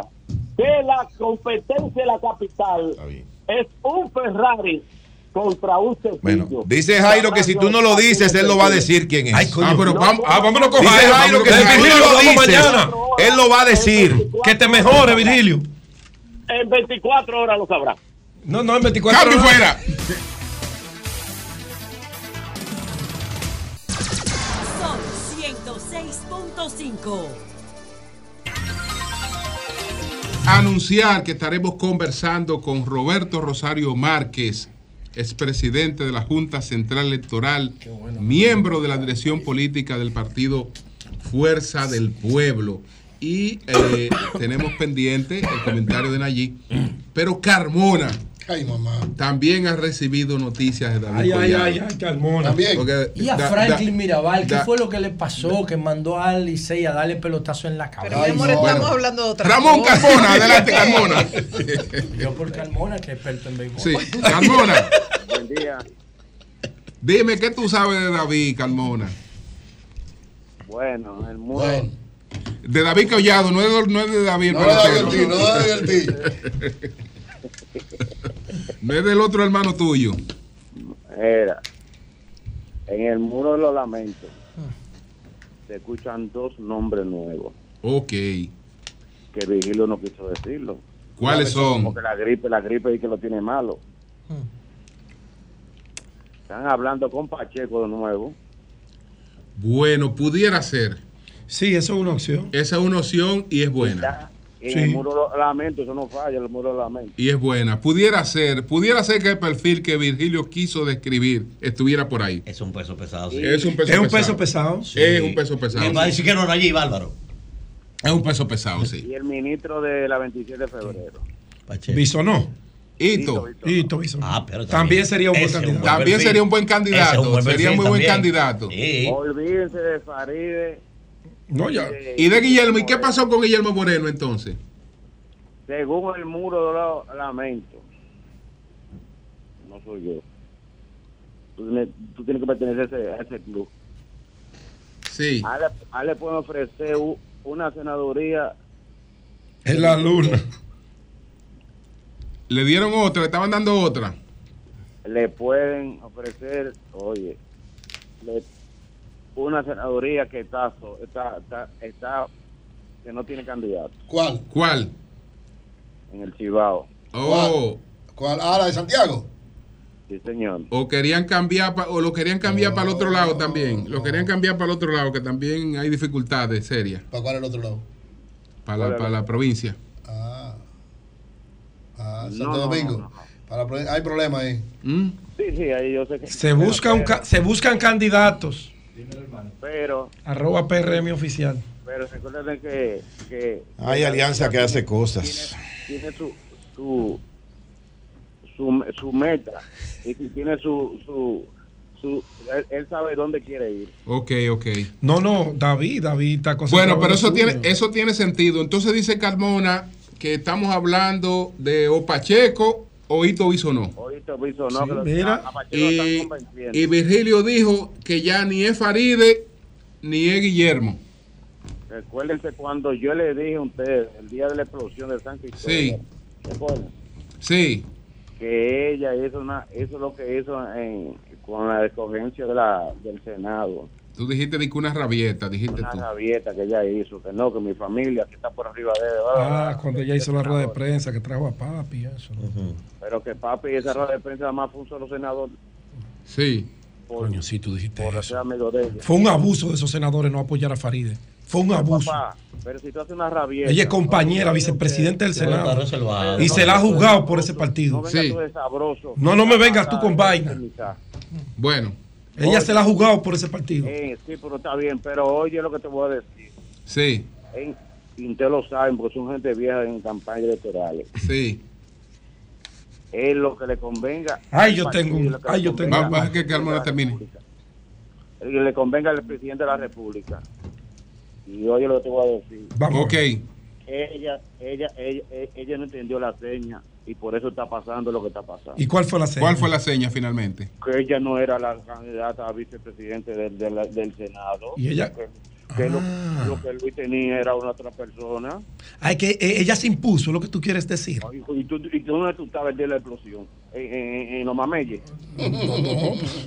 Bueno, pues gracias Carmona. Vamos a dejarlo ahí. Vamos a dejarlo ahí. Ahora, Vamos- a dejarlo ahí. Si Vamos a dice, dejarlo ahí. Virgilio, si dice Virgilio, maestro, que es un auténtico PRMista, Se habría que descartar a Hito también, ¿no? Sí, No, sí. Pa- Pacheco Hito- o Hito es Hito. PRMista, pero, Pero no es auténtico, pero más auténtico. Más auténtico, sería Pacheco. entiendo lo que dice Virgilio. Pacheco ya. Son cuartos bates, ¿eh? Pacheco bates. Pacheco ya, es auténtico, eh, pero él dijo que, ya yo No, habla de autenticidad, no- de formación del partido, de militancia. Virgilio que lo que- insistió en que es un auténtico el- PRMista. Lo que dijo Virgilio puede ir más por Pacheco. Exacto. Sí, partiendo de lo que dijo Virgilio. Parece Pacheco, sí, ya Es parece. Porque que ya se había ventilado la posibilidad de que se Eh, inscribiera déjame ver. Llámate a Pacheco. No, él, eh. él estaba Jairo, a eso. era. claro tú. Y el propio Hito me, me- dicen que estuvo Ve- ve interesado acá. también. A mí me Ah, dijeron. Jairo, vamos a ver si tú tienes la información. Déjame ver, se, se fue tú de la Mira, llamada. cuando el PRM le termine de dar la patada a Faride. No, Faride. no, no, no, no, no, A no, Faride, oigan esto. Y anoten que se lo voy a decir hoy. Pero como la patada. Escuchen esto. A Faride Sí. le esperan cosas grandes en las elecciones del 2024 sin esa senaduría. Bueno. Grandes. Bueno, eh, Jairo, di, Inimaginable hoy. vamos a hablar claro, Jairo. Yo sé lo que le estoy diciendo. Vamos a hablar claro. Ninguno, ninguno de los dos que mencionó Carmona, Oh. ni Alfredo Pacheco, ni Hito Bisonó. ¿Quién es? Sí. Yayo. En las próximas horas. No, pero No, diga, no, no, dilo, no, no, dilo, no, dilo. no, ahora, no, No, es que no. quién es. ¿Quién Lo que es? pasa que Si no va a durar un mes sin hablar aquí. de las 11 de la mañana. Bueno, pues está bien. Hablamos más tarde, no, pues mientras tanto son esos. Hablamos del 25, si tú lo des, no. Bueno, pues está bien. Bueno, señores, eh, Roberto está con nosotros. En breve estamos Y con está él. que se ríe Buenos días, allí adelante. Gracias, don Julio Martínez Pozo. Muy buenos días a todo el país y a este equipazo del sol de la mañana. mientras el PRM decide eh, su boleta de la capital, que veo que le ha dado un enorme dolor de cabeza, la conformación de la alianza opositora Rescate RD, nosotros vamos a seguir aquí tratando los temas nacionales, las cosas que verdaderamente le preocupan al pueblo dominicano. Señores, miren, hay un trabajo periodístico muy interesante de la periodista Altagracia Ortiz, eh, publicado en el periódico Hoy, en el día de ayer, donde ella... Perdón, ¿y tú no vas a decir lo de Abel Martínez hoy? Tengo este tema ahora. Ah, este perfecto. No, no, momento. pero no te olvides que va a hablar hoy del sector agro- Porque Luis, el presidente Abinader dijo ayer que nunca como ahora había estado de bien el sector No, agropecuario. no, eso lo trataremos mañana o en la semana y tiempo. No, no desesperéis. No, está bien. Entonces quiero decir que en este eh, trabajo, Altagracia Ortiz revela datos verdaderamente espeluznantes ¿Sobre? sobre la salud, sobre el dengue específicamente. Ella dice, y dice este trabajo, que a la semana 45 los datos oficiales de salud pública dicen que en la República Dominicana se han registrado eh, hasta la semana 45 19.429 casos de dengue, con 21 defunciones hasta la semana 45. Ahora bien, dice Altagracia Ortiz que ella pudo ver un informe interno del Ministerio de Salud Pública. Un informe interno del Ministerio de Salud Pública que dice... Nayé, escúchame, escúchame. Adelante, don- escúchame, don Julio. Por lo que tú decías de, lo, de las vueltas a la boleta. Porque ahí me tiraron, me tiraron otra vuelta. Otro nombre. Otra vuelta. ¿Cuál es? Pacheco, alcalde, Carolina, senadora. Eso es un invento. Pero bueno, eso es un invento. Se le está dando Se, se están, vol- se volviendo locos. No cancelo. Se están volviendo locos. Eso es un invento. Ojalá lo hagan. Ojalá lo hagan. Pero bueno, vamos a dejar que el PRM, que tiene que decidir la, la alcaldía hoy. Hoy. Hoy hay que decidir la alcaldía. Hoy, termina Adelante. Miren, Pero hoy a las señores. 12 de la noche. Así es. o sea, Por otro lado, ella dice que tuvo acceso a ese informe interno que revela que no son 19 mil casos de dengue a la semana 45, sino que son 29 mil 994 casos, que no son 21 defunciones. ¿Y cuántas? ¿Ustedes saben cuántas son en ese informe interno de salud pública? ¿Cuántas? 153 defunciones por dengue a la semana 45 durante este año 2023. Y Eso dice Altagracia Ortiz. Te iba a decir que es importante destacar de esa fuente, que es una periodista especializada en Claro. salud. No estamos hablando, no por subestimar, pero que no estamos hablando de alguien de la oposición. ¿verdad? No, no, no, dicen, no estamos es hablando de cualquier persona. Estamos hablando de una periodista que ha hecho un trabajo de investigación. Allí me dicen, me informan de- desde la Junta Central Electoral que el plazo lo dejaron, lo volvieron a posponer hasta el viernes. ¿Otra vez? Oh, buscaron. Le- le dieron vuelta al. PRM que se O sea, o sea están- que, la- o sea que Hasta el Román. Jaques trabaja para el PRM. No, no, la no, Junta. que- Román No, Jaques. no, no, no, no. No Él es el presidente de la Junta. se O sea. Román Jaques trabaja para, No, para el PRM. es decir, el tema no está resuelto. Pero bueno, El pleno de la Junta. mientras tanto, tenemos, tenemos un Ministerio de Salud Pública que le miente a la gente. Que le miente a la gente de acuerdo a este informe interno que ha presentado Altagracia Ortiz. No son 19 muertos, 21 muertos por dengue. Son 153. No son 19 mil casos. Son casi 30 mil casos de dengue que se han presentado a la semana 45 de este año 2023. Entonces, si eso es así, si eso es así, señores, el presidente de la República debe destituir al ministro de Salud Pública, Daniel Rivera. Debe mandarlo para su casa. Porque han estado jugando con la salud del pueblo dominicano. Decir que han muerto solamente 21 personas de dengue, cuando en realidad pueden ser, como dice ese informe, 153. Es ocultar la verdad al pueblo dominicano de lo que ha estado sucediendo. Y una persona que haga eso, un ministro, un funcionario del nivel que sea, que actúe de esa manera, no merece continuar un día más en esa posición. Por otro lado, señores, ayer y en estos días se ha estado anunciando, pero el presidente lo anunció ayer en la quincenal, anunció el tema. semanal, La, la semanal, ok, la semanal, perdón. Anunció el tema del bono navideño. El bono navideño, que son 2.5 millones de tarjetas, cada una de 1.500 pesos. Hay que decir que esto surgió en el año 2020 a la llegada del Partido Revolucionario Moderno y del presidente Luis Abinader al gobierno, porque ellos entendían que la vieja práctica de entregar cajas en Navidad era una práctica humillante, denigrante, degradante, vejatoria, vergonzosa, el hecho de que a la gente se les entregaran estas cajas navideñas, porque en algunos lugares se formaban aglomeraciones, había a veces empujones y ese tipo de cosas, ¿verdad? Perfecto. Pues ellos decidieron cambiarlo, todo esto, por una tarjeta de bono navideño de 1.500 pesos. Y yo les voy a decir algo a ustedes. Es cierto que había eh, serios problemas o problemas con el tema de la distribución de las cajas, pero en más de un 90% llegaba a las familias que la necesitaban. Llegaba a las familias más vulnerables, a las familias más pobres de este país.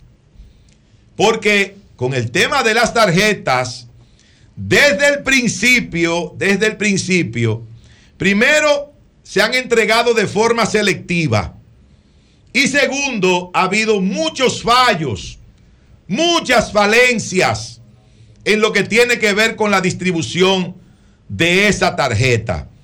Miren, le entregan a los senadores del partido oficial una cantidad X. Le entregan a los diputados del PRM una gran cantidad de tarjetas, a los alcaldes, a los regidores, a los directores de distrito, a los vocales, todos del partido de gobierno, en grandes cantidades le entregan esas tarjetas del bono navideño. ¿Y qué ha pasado del 2020 hasta este momento? Que fue en el 2020 la primera vez que se implementó ese bono navideño a través de una tarjeta. Bueno, que no ha sido esa ayuda, no ha sido efectiva, porque no ha llegado a los más pobres de este país. ¿Cuántas denuncias eh, no se han hecho durante todos estos años?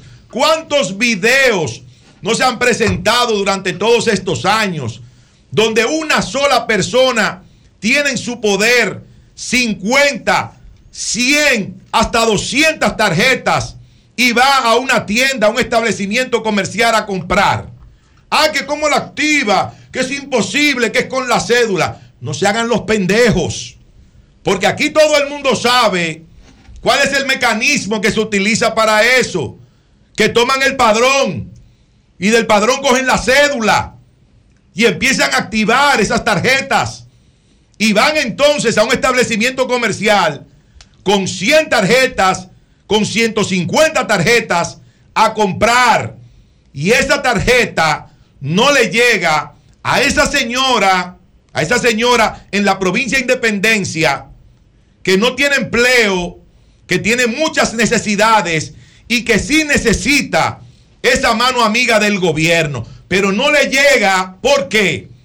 Porque hay muchos de los que eh, manejan esas tarjetas que no la entregan, que la usan para beneficio personal.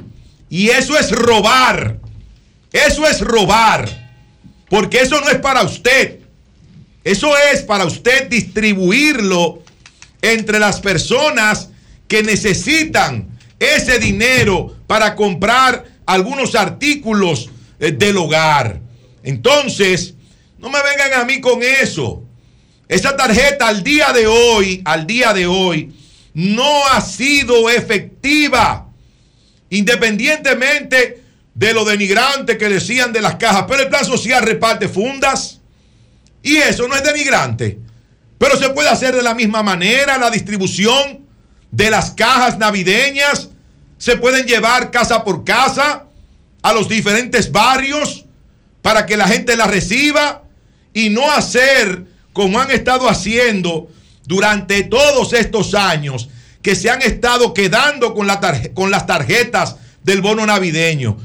Nadie ha visto nunca, óiganme bien, nadie ha visto nunca a una persona con 50 cajas navideñas en los bolsillos. Nadie la ha visto eso. Ahora, mucha gente se ha visto a muchas personas con 100, con 200, con 300 tarjetas del bono navideño en los bolsillos. Ahí sí, porque las cajas usted no las puede ocultar. Ahora las tarjetas, las tarjetas sí. Usted agarra un paquete de esas tarjetas, se las mete en el bolsillo, se va para su casa, empieza a activarlas y luego sale a utilizarlas en tiendas y en centros comerciales de este país. Y esa ayuda del gobierno no le llega a la gente. Y eso se llama, ¿saben qué? ¿Saben cómo se llama? Eso se llama robar. Cambio y fuera.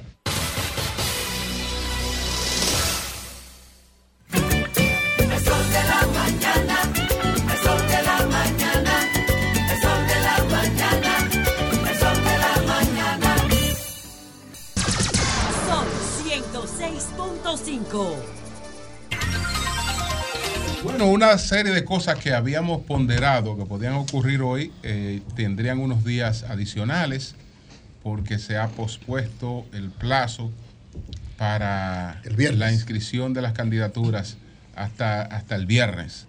Hasta el viernes hay plazo para que el PRM y los otros partidos decidan eh, sus situaciones. Y esto- esto Se pospone a solicitud de un partido. Eh, sí, de están todos de acuerdo. Todos, Pero, todos. pero El lo solicitó el Partido Revolucionario Moderno. Es bueno que El estén. resto de los, de los Claro. partidos también se unieron. Tú ves que no trabajan, yo No, te lo dije. la Junta decide. Román Jaque es un tipo muy justo. Ajá. Todo el mundo se lo pidió y por eso tomó la decisión. No, eso está bien. Bueno, bueno, señores, está con nosotros el expresidente de la Junta Central Electoral, el doctor Roberto Rosario Márquez, miembro de la dirección política del Partido de Liberación Dominicana y eh, uno de los articuladores de la alianza Rescate RD.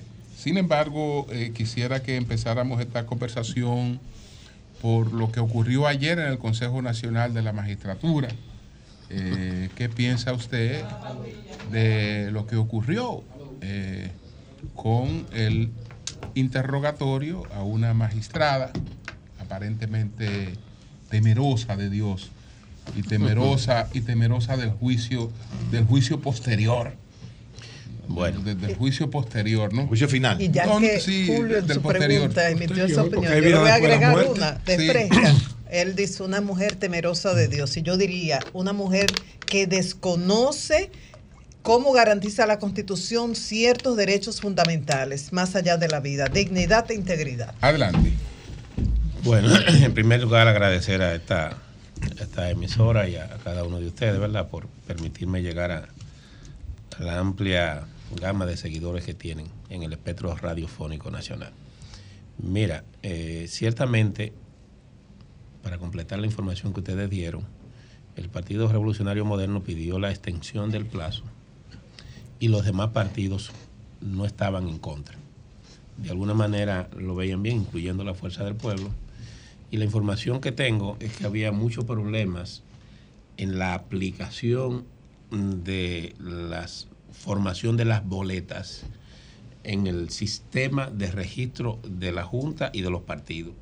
En el sentido de que son cuatro mil y pico de candidatos, entre ellos eh, regidores, básicamente regidores, y hubo mucho problema en la reunión de la documentación que requiere la Junta para, la, eh, para completar eso. O sea, es un problema más de carácter técnico que político lo que llevó a los partidos a pedir esa ampliación del plazo para, para aclararlo. Eh, en relación a la primera pregunta, mira,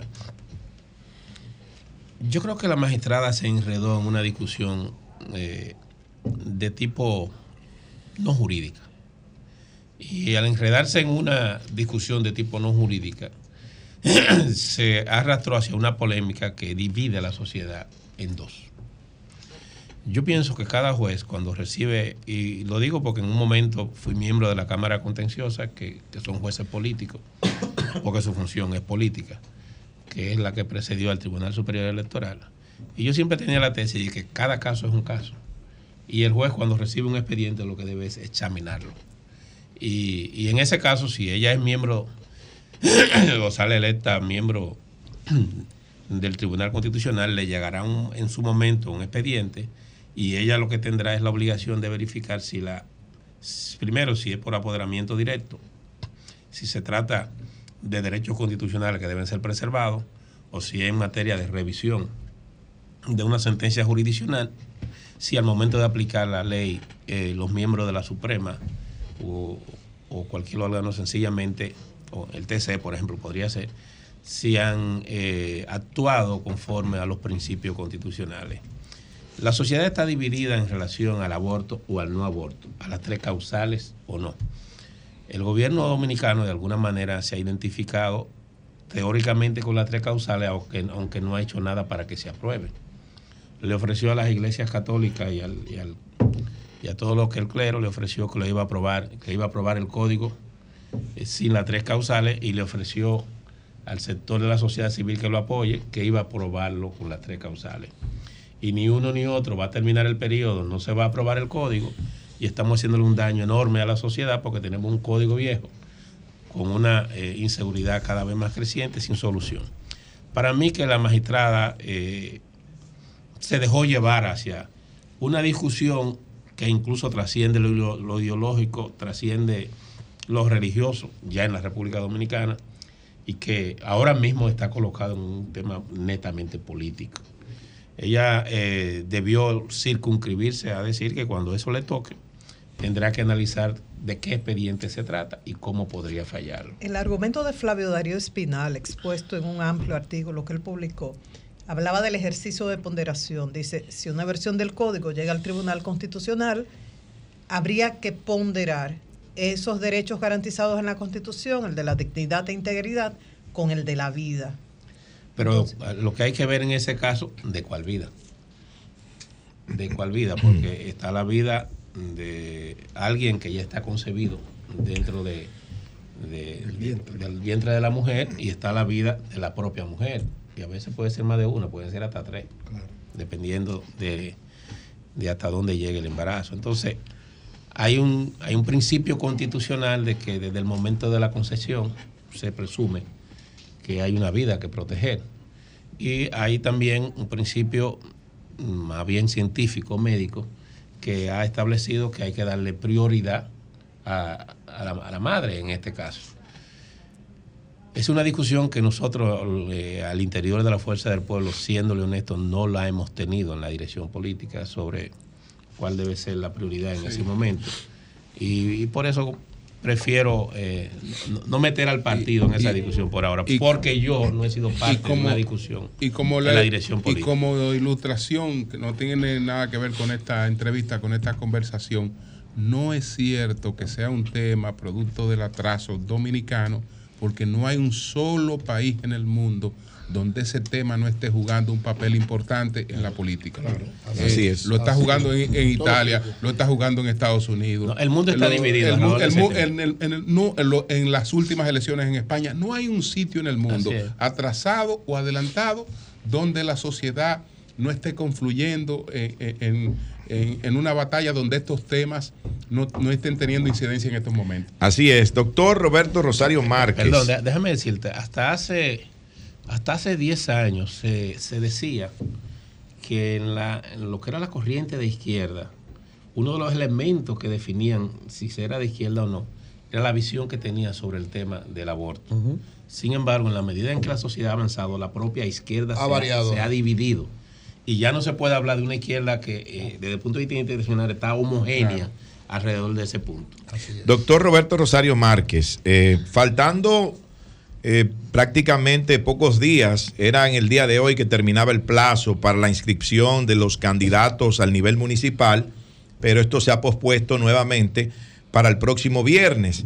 Pero me gustaría saber, hay algunos, hay algunos lugares donde no ha habido todavía una cohesión total de lo que es la alianza opositora Rescate RD, por ejemplo, como en el municipio de Santo Domingo Este. ¿Qué va a pasar? La Fuerza del Pueblo va a mantener a Julio Romero ahí.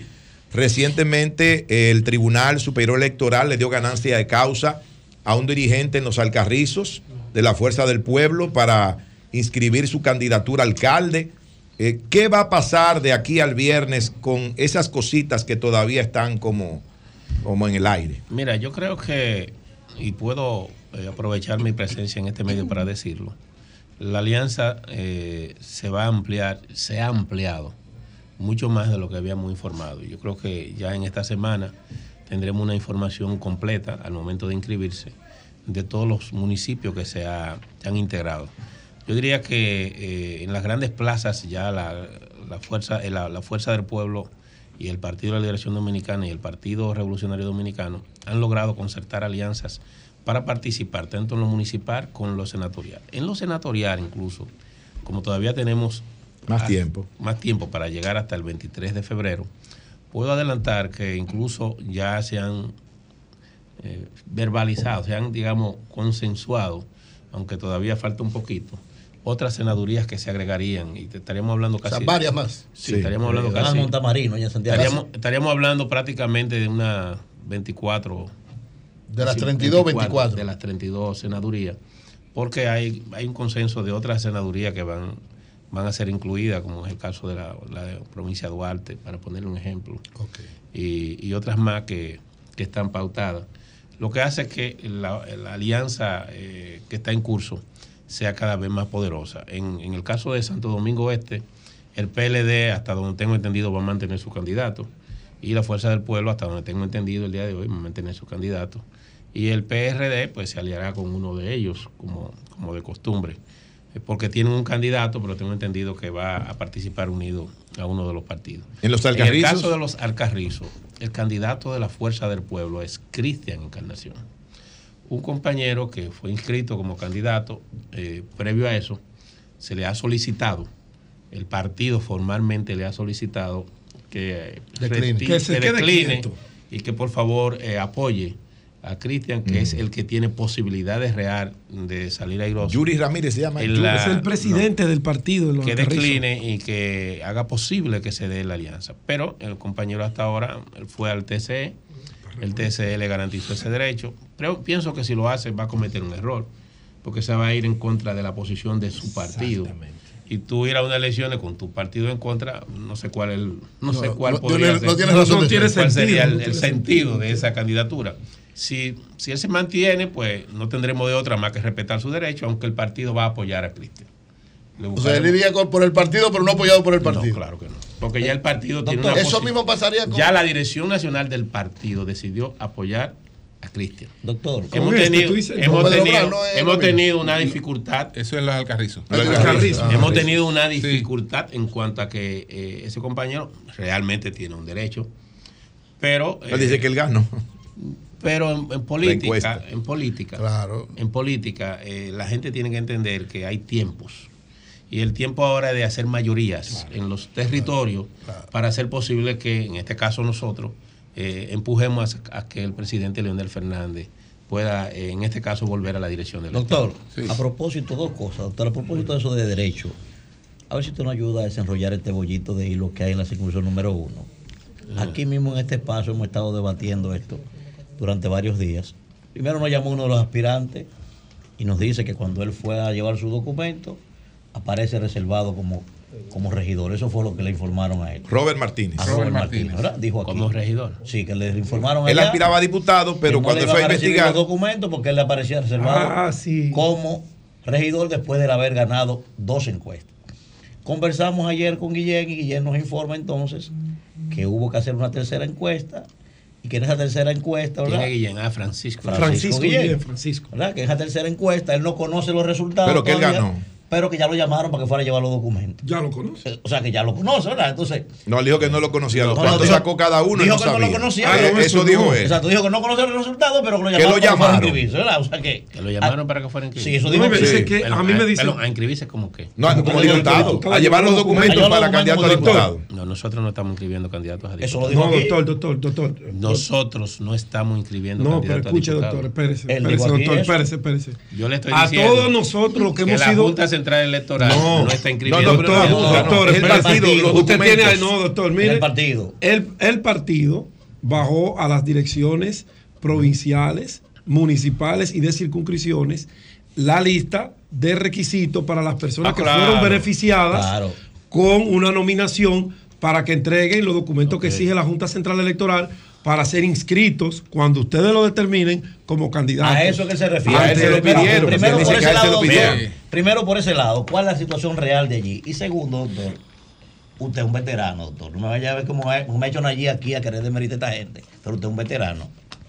Usted sabe perfectamente, doctor, que hay políticos en este país que usted y yo nos sentamos aquí en una yola con un motor y cruzamos el río Sama de aquel lado de la yola y antes que nosotros llegar, Ellos están de, de aquel lado cruzaron ellos nadando y, y cruzan con la ropa seca. Usted lo sabe. Kiki Andún. Al diablo. Escuche bien, Kiki Andún de ese grupo. El amigo Luis el Gallo. ¿Eh? No menciona Zorrilla, por favor. no me- Zorrilla. Zorrilla. No, pero está Zorrilla. Ni a Marisa Maestro. López tampoco. No, Zorrilla. no, no. Ese grupo completo. No menciona maestro. esa gente. son- Ahora y después. Sobre No, todo, no, no, se llama ahora- Zorrilla. sobre todo ahora el apoyo de Kiki Antún, Sí. ¿verdad? Al señor presidente, su opinión de ese grupo de veteranos en aquel lado, maestro. Mira, pa- para yo, Espérese, déjeme para- escuchar. Para, para yo terminar. Que estoy la- preguntando a un maestro que sabe para, de eso. para yo terminar la pregunta de. No quiero dejarla en el aire. De la 1. Tengo entendido que en la 1, la dirección eh, electoral, la comisión electoral, eh, recibió una sentencia que dio la Comisión de Justicia Electoral de la Fuerza del Pueblo que anuló una encuesta que La se había primera hecho encuesta. y ordenó hacer una segunda encuesta. Correcto. Tengo entendido que todavía los resultados de esa encuesta no han sido colocados, hasta donde sé. Y por tanto, al no ser colocado, como se hace en el, en el portal de la Fuerza del Pueblo, porque se hace con la presencia de un notario, se abren los sobres, se indica cuáles son los ganadores y tengo entendido que eso no ha ocurrido. Por tanto, eh, cualquier juicio que pudiera emitir para concluir ese tema podría ser eh, apresurado. Volviendo entonces al tema de su pregunta, mire. Veterano, tú lo dijiste. Yo, veterano. Mire lo siguiente. Aquí hay dos grandes bloques. Un bloque que representa tres partidos mayoritarios de cuatro que hay. Y un bloque que representa un partido mayoritario con otro partido más pequeño. Esos dos bloques están llamados a confrontarse por la dirección del Estado. Esos dos bloques tienen de alguna manera una competencia histórica. Y esa competencia histórica se traslada hacia una segunda contienda en el año 2024. En el año 2020, esos dos bloques se, se, se enfrentaron con la diferencia de que uno de ellos se fraccionó, que fue el llamado bloque progresista. Se fraccionó por la salida del presidente Fernández y la formación de una coalición política que se desprendió de la coalición política del Partido de la Liberación Dominicana y evitó que esa amplia mayoría que había gobernado por 20 años pudiera repetir una victoria electoral. Lo que hemos visto ahora, para, y no me estoy yendo lejos de tu pregunta, lo que hemos visto ahora es que esa amplia eh, vocación de alianza, esa base de apoyo de los 20 años del gobierno del PLD se ha recompuesto. Y esa amplia eh, base de apoyo de gobierno del PLD, de, que garantizó la implementación de una serie de políticas públicas que hoy siguen siendo el centro de la actividad política gubernamental en la República Dominicana, al recomponerse ha, ha planteado una recomposición del panorama político nacional que tiene al PRM en una situación, eh, digamos, de, confusión que no le permite reenfocarse de cara al futuro. Ciertamente algunos actores han eh, decidido pasar a apoyar al partido que estuvieron antes con el Partido de Liberación Dominicana o incluso con la Fuerza del Pueblo, han pasado a apoyar al bloque gubernamental. Sin embargo, hay una realidad que no podemos evitar. ¿Cuál fue la votación en el año 2020? Eso es lo primero en el que debemos ubicarlo. Aquí votó en el año 2020 4.169.000 personas, más o menos, que representó el 52-53% del electorado, que en ese momento eran 7 millones y algo. Ahora nosotros tenemos un padrón electoral de 8 millones 100 mil ciudadanos que te garantiza que tendremos una votación, como van a ser muy competitivas estas elecciones, estamos marchando hacia una votación que va a oscilar entre el 70. 72 75%. A veces ha sido mayor. Y esa votación te dice a ti que para ganar en primera vuelta hay que sacar 3 millones de votos o cercano a los 3 millones de votos. Hasta ahora, los únicos que han logrado una votación mucho más amplia para ganar ha sido esa amplia mayoría que representaron los 20 años de gobierno del PLD. En ese escenario que tenemos, recompuesta esa alianza, lo que está perfilado es que las fuerzas políticas que representan ese espectro, ese espectro social, van a tener una mayor votación en febrero, para después caer en mayo. Van a tener una mayor votación en febrero que le va a permitir que a nivel de elección de diputados, de regidores y de alcaldes, el voto opositor sea ampliamente mayoritario. El PRM como partido, que tiene hasta ahora 106 alcaldías, está obligado a repetir esas 106 alcaldías. Mientras que nosotros lo que necesitamos es poder avanzar en lo que tenemos. Todo parece indicar que nosotros estaremos repitiendo entre una 80, en- estoy hablando no la Fuerza del Pueblo, sino los tres partidos, entre unos 80 o 90 municipios de todos eh, los municipios electorales y una amplia cantidad de distritos municipales. En ese escenario, el mensaje que se va a mandar, más el voto mayoritario que se va a producir, es que en las elecciones que vienen el partido de gobierno no tiene nada que buscar. Yo sé que hay gente, como tú dices, que saben cambiar de ropa o con la misma ropa cruzar de aquel lado sin mojarse, como tú has dicho. Sin embargo, en este caso está pesando mucho el criterio que desde el gobierno se pueden lograr cosas inmediatas. Pero ¿qué dificultad tiene el gobierno de Luis Abinader? Que no está ofreciendo cosas inmediatas. No hay un solo miembro de esos partidos que tenga una función gubernamental. Se la ofrecieron en el 21, se la ofrecieron en el 22, en el 23 y a ninguno se le ha dado ninguna función. En el bloque progresista, cuando usted estaba en el bloque progresista, a todos ellos se le daba una función pública para nombrar a sus seguidores. ¿Qué es lo que va a ocurrir? Que están llevando a la, a la dirección, a la cúpula de esos partidos, a una alianza con el partido de gobierno, no a la base de esos partidos, que muchos de ellos están en contacto ya con nosotros y de alguna manera se están integrando. Te voy a poner un ejemplo. Sí, doctor, que veo, escúcheme, doctor, sí, pero acuérdese que ustedes mismos, la Fuerza del Pueblo, cogieron tres puntos y pico desde afuera y Luis desde afuera cogió 4.38 también con ellos Pero mismos. no Siete- Sí. no, no, por, por el tema del gobierno, ¿verdad? Sí, pero- 7% portaron desde afuera, cuando- sin, Manuel, sin tren gubernamental. Ma- Manuel, pero cuando tú estás en el gobierno, los que gobiernan no, no ofrecen, dan. Cuando tú estás en el gobierno, tú no puedes decir, te voy a dar un empleo. No, toma el empleo. El que está en la oposición vende esperanza, el que está en el gobierno vende resultados, vende eh, funciones públicas. Ellos no le pueden ofrecer, ah, no, yo te voy a nombrar director, ¿por qué tú no me nombras? Como dice el pueblo, Es como- el- no, como dijo Zorrillo Osuna. Exacto. Como dijo Zorrillo Es ahora y después. Ahora y después. Y el presidente lo juró, pero como el presidente a veces no cumple con los juramentos, no ha Ay, cumplido con eso. ay, ay, ay. No, no ha cumplido con ese juramento. Entonces, mira, yo te voy a poner un ejemplo de por qué están calculando mal. Vamos a analizar el caso de Guillermo Moreno. Ok. Que es un tema que se ha discutido mucho. Sí. ¿Representa a Guillermo Moreno la votación que tiene desesperado el PRM detrás de él? No.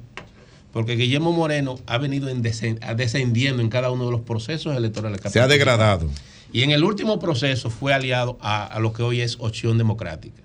Opción Democrática está separada de Guillermo Moreno, que es Minu Tavares, y tiene un acuerdo con la oposición y ya y en ese acuerdo que tiene dice que tiene un compromiso de que debe ganar un partido opositor. Es decir, está diciendo que no hay ninguna posibilidad de pactar con el gobierno.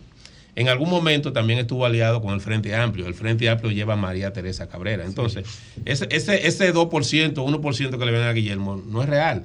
Guillermo More- Moreno podría estar, ¿qué te digo? 1%. 0.8. 15 o 20 mil votos. la, eh, si, el, si el gobierno está tan desesperado por 15 o 20 mil votos, significa que está en una situación Eh, bastante incómoda. Doctor, eh, hoy, objetivamente, ¿no?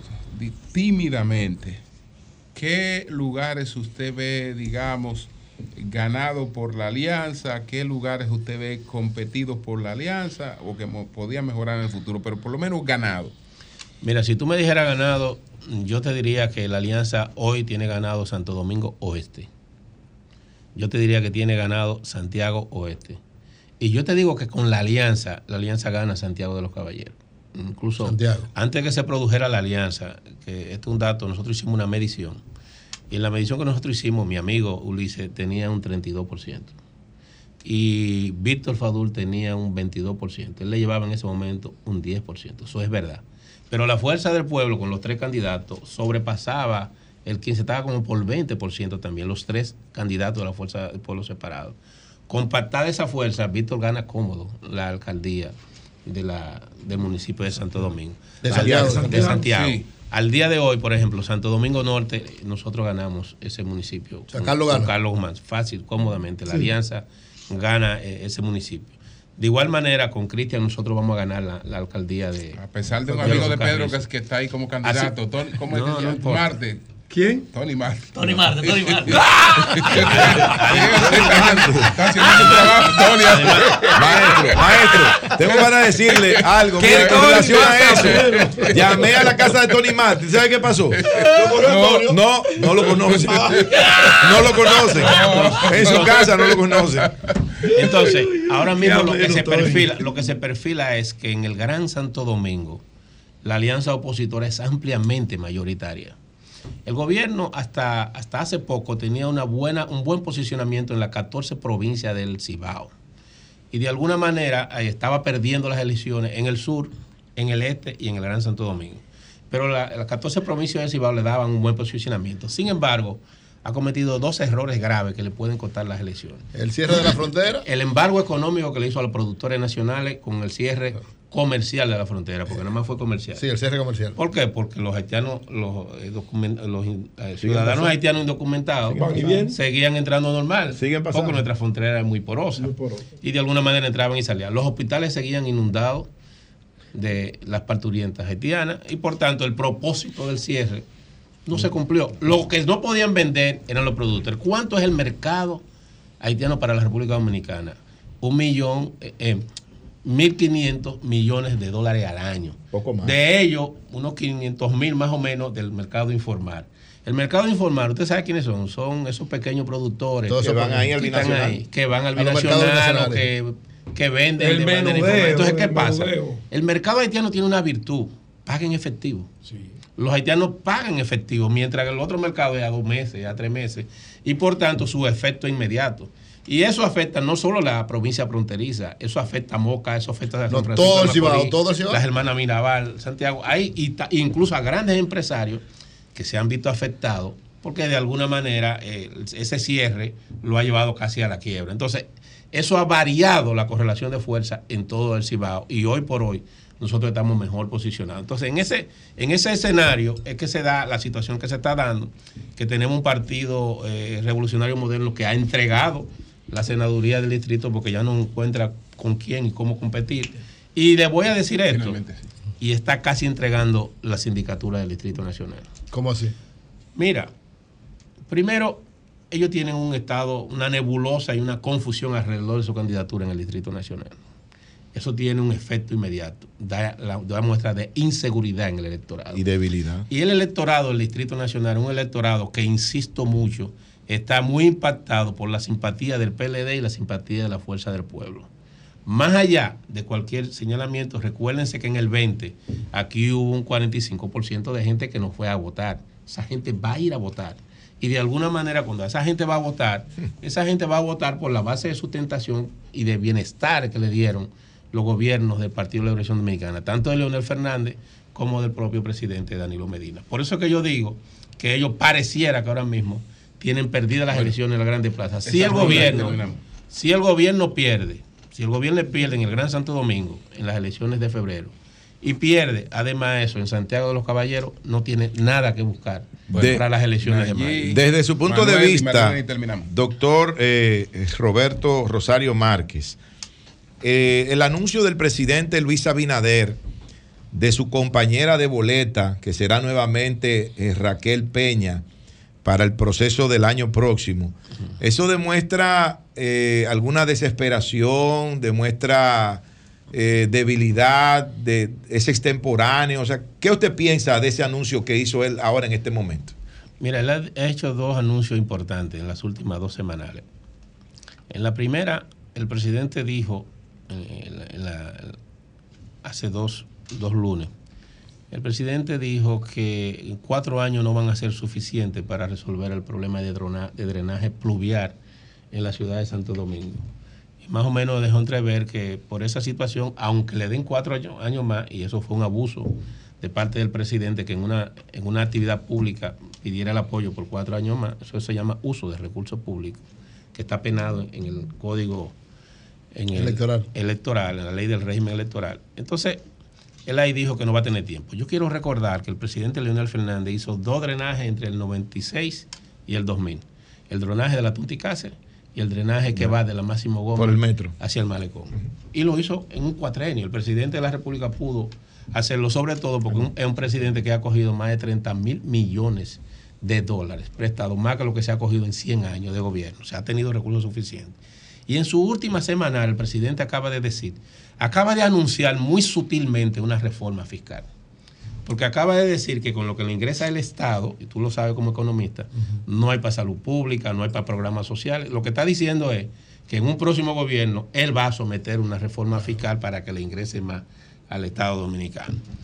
Yo diría que con esos mismos recursos o con menos, los gobiernos nuestros garantizaron políticas sociales efectivas, garantizaron más empleo a la gente y se garantizó mayor seguridad. En mi opinión, el presidente se Y declaró. lo, y lo de El Raquel, presi- preguntaba. el, el presidente de la República se declaró incompetente. ¿Qué pretende el presidente? Bueno, al postular a Raquel, eh, la vice, como para la reelección de nuevo, Desde ahora. él está cuidando de no potenciar futuros competidores para el año 2028 y está llevando lo que fue su compañera de boleta que le permite replantear el mismo, el mismo gobierno que tenía. Yo no veo, creo que desperdicia la oportunidad de agregarle valor a su, a su forma la presidencia. Pero una mujer eficiente, maestro, ¿tú lo sabes? Pero ya tiene los votos de ella. Necesita buscar otros. Doctor, le pregunto. Primero, yo pienso que el escarceo en el que ustedes se sometieron ustedes mismos le afectó el impacto de la alianza. Pero con el tiempo ya, me imagino que ustedes que viven midiendo constantemente, hoy, ¿qué dicen los resultados de ustedes? La medición del impacto de esa alianza. ¿Cuánto, ¿En cuánto están hoy? Y segundo, doctor, preste la atención a esta pregunta, la puede guardar por ahí. ¿Usted descarta, doctor, que después de las municipales se pueda poner en agenda aquí un proyecto de reforma constitucional apoyado por uno de los partidos que son aliados de ustedes? ¿Ustedes descartan eso? Mira. ¿Eh? Mira. Le, le dolió. Mira. Eso no es posible. No, Mira. Yo le pongo está descarta, bien. ¿eh? Vamos a ver, adelante. Mira, Ro- Roberto. creo que todavía no es tiempo para que nosotros midamos el impacto de la alianza porque todavía está en curso.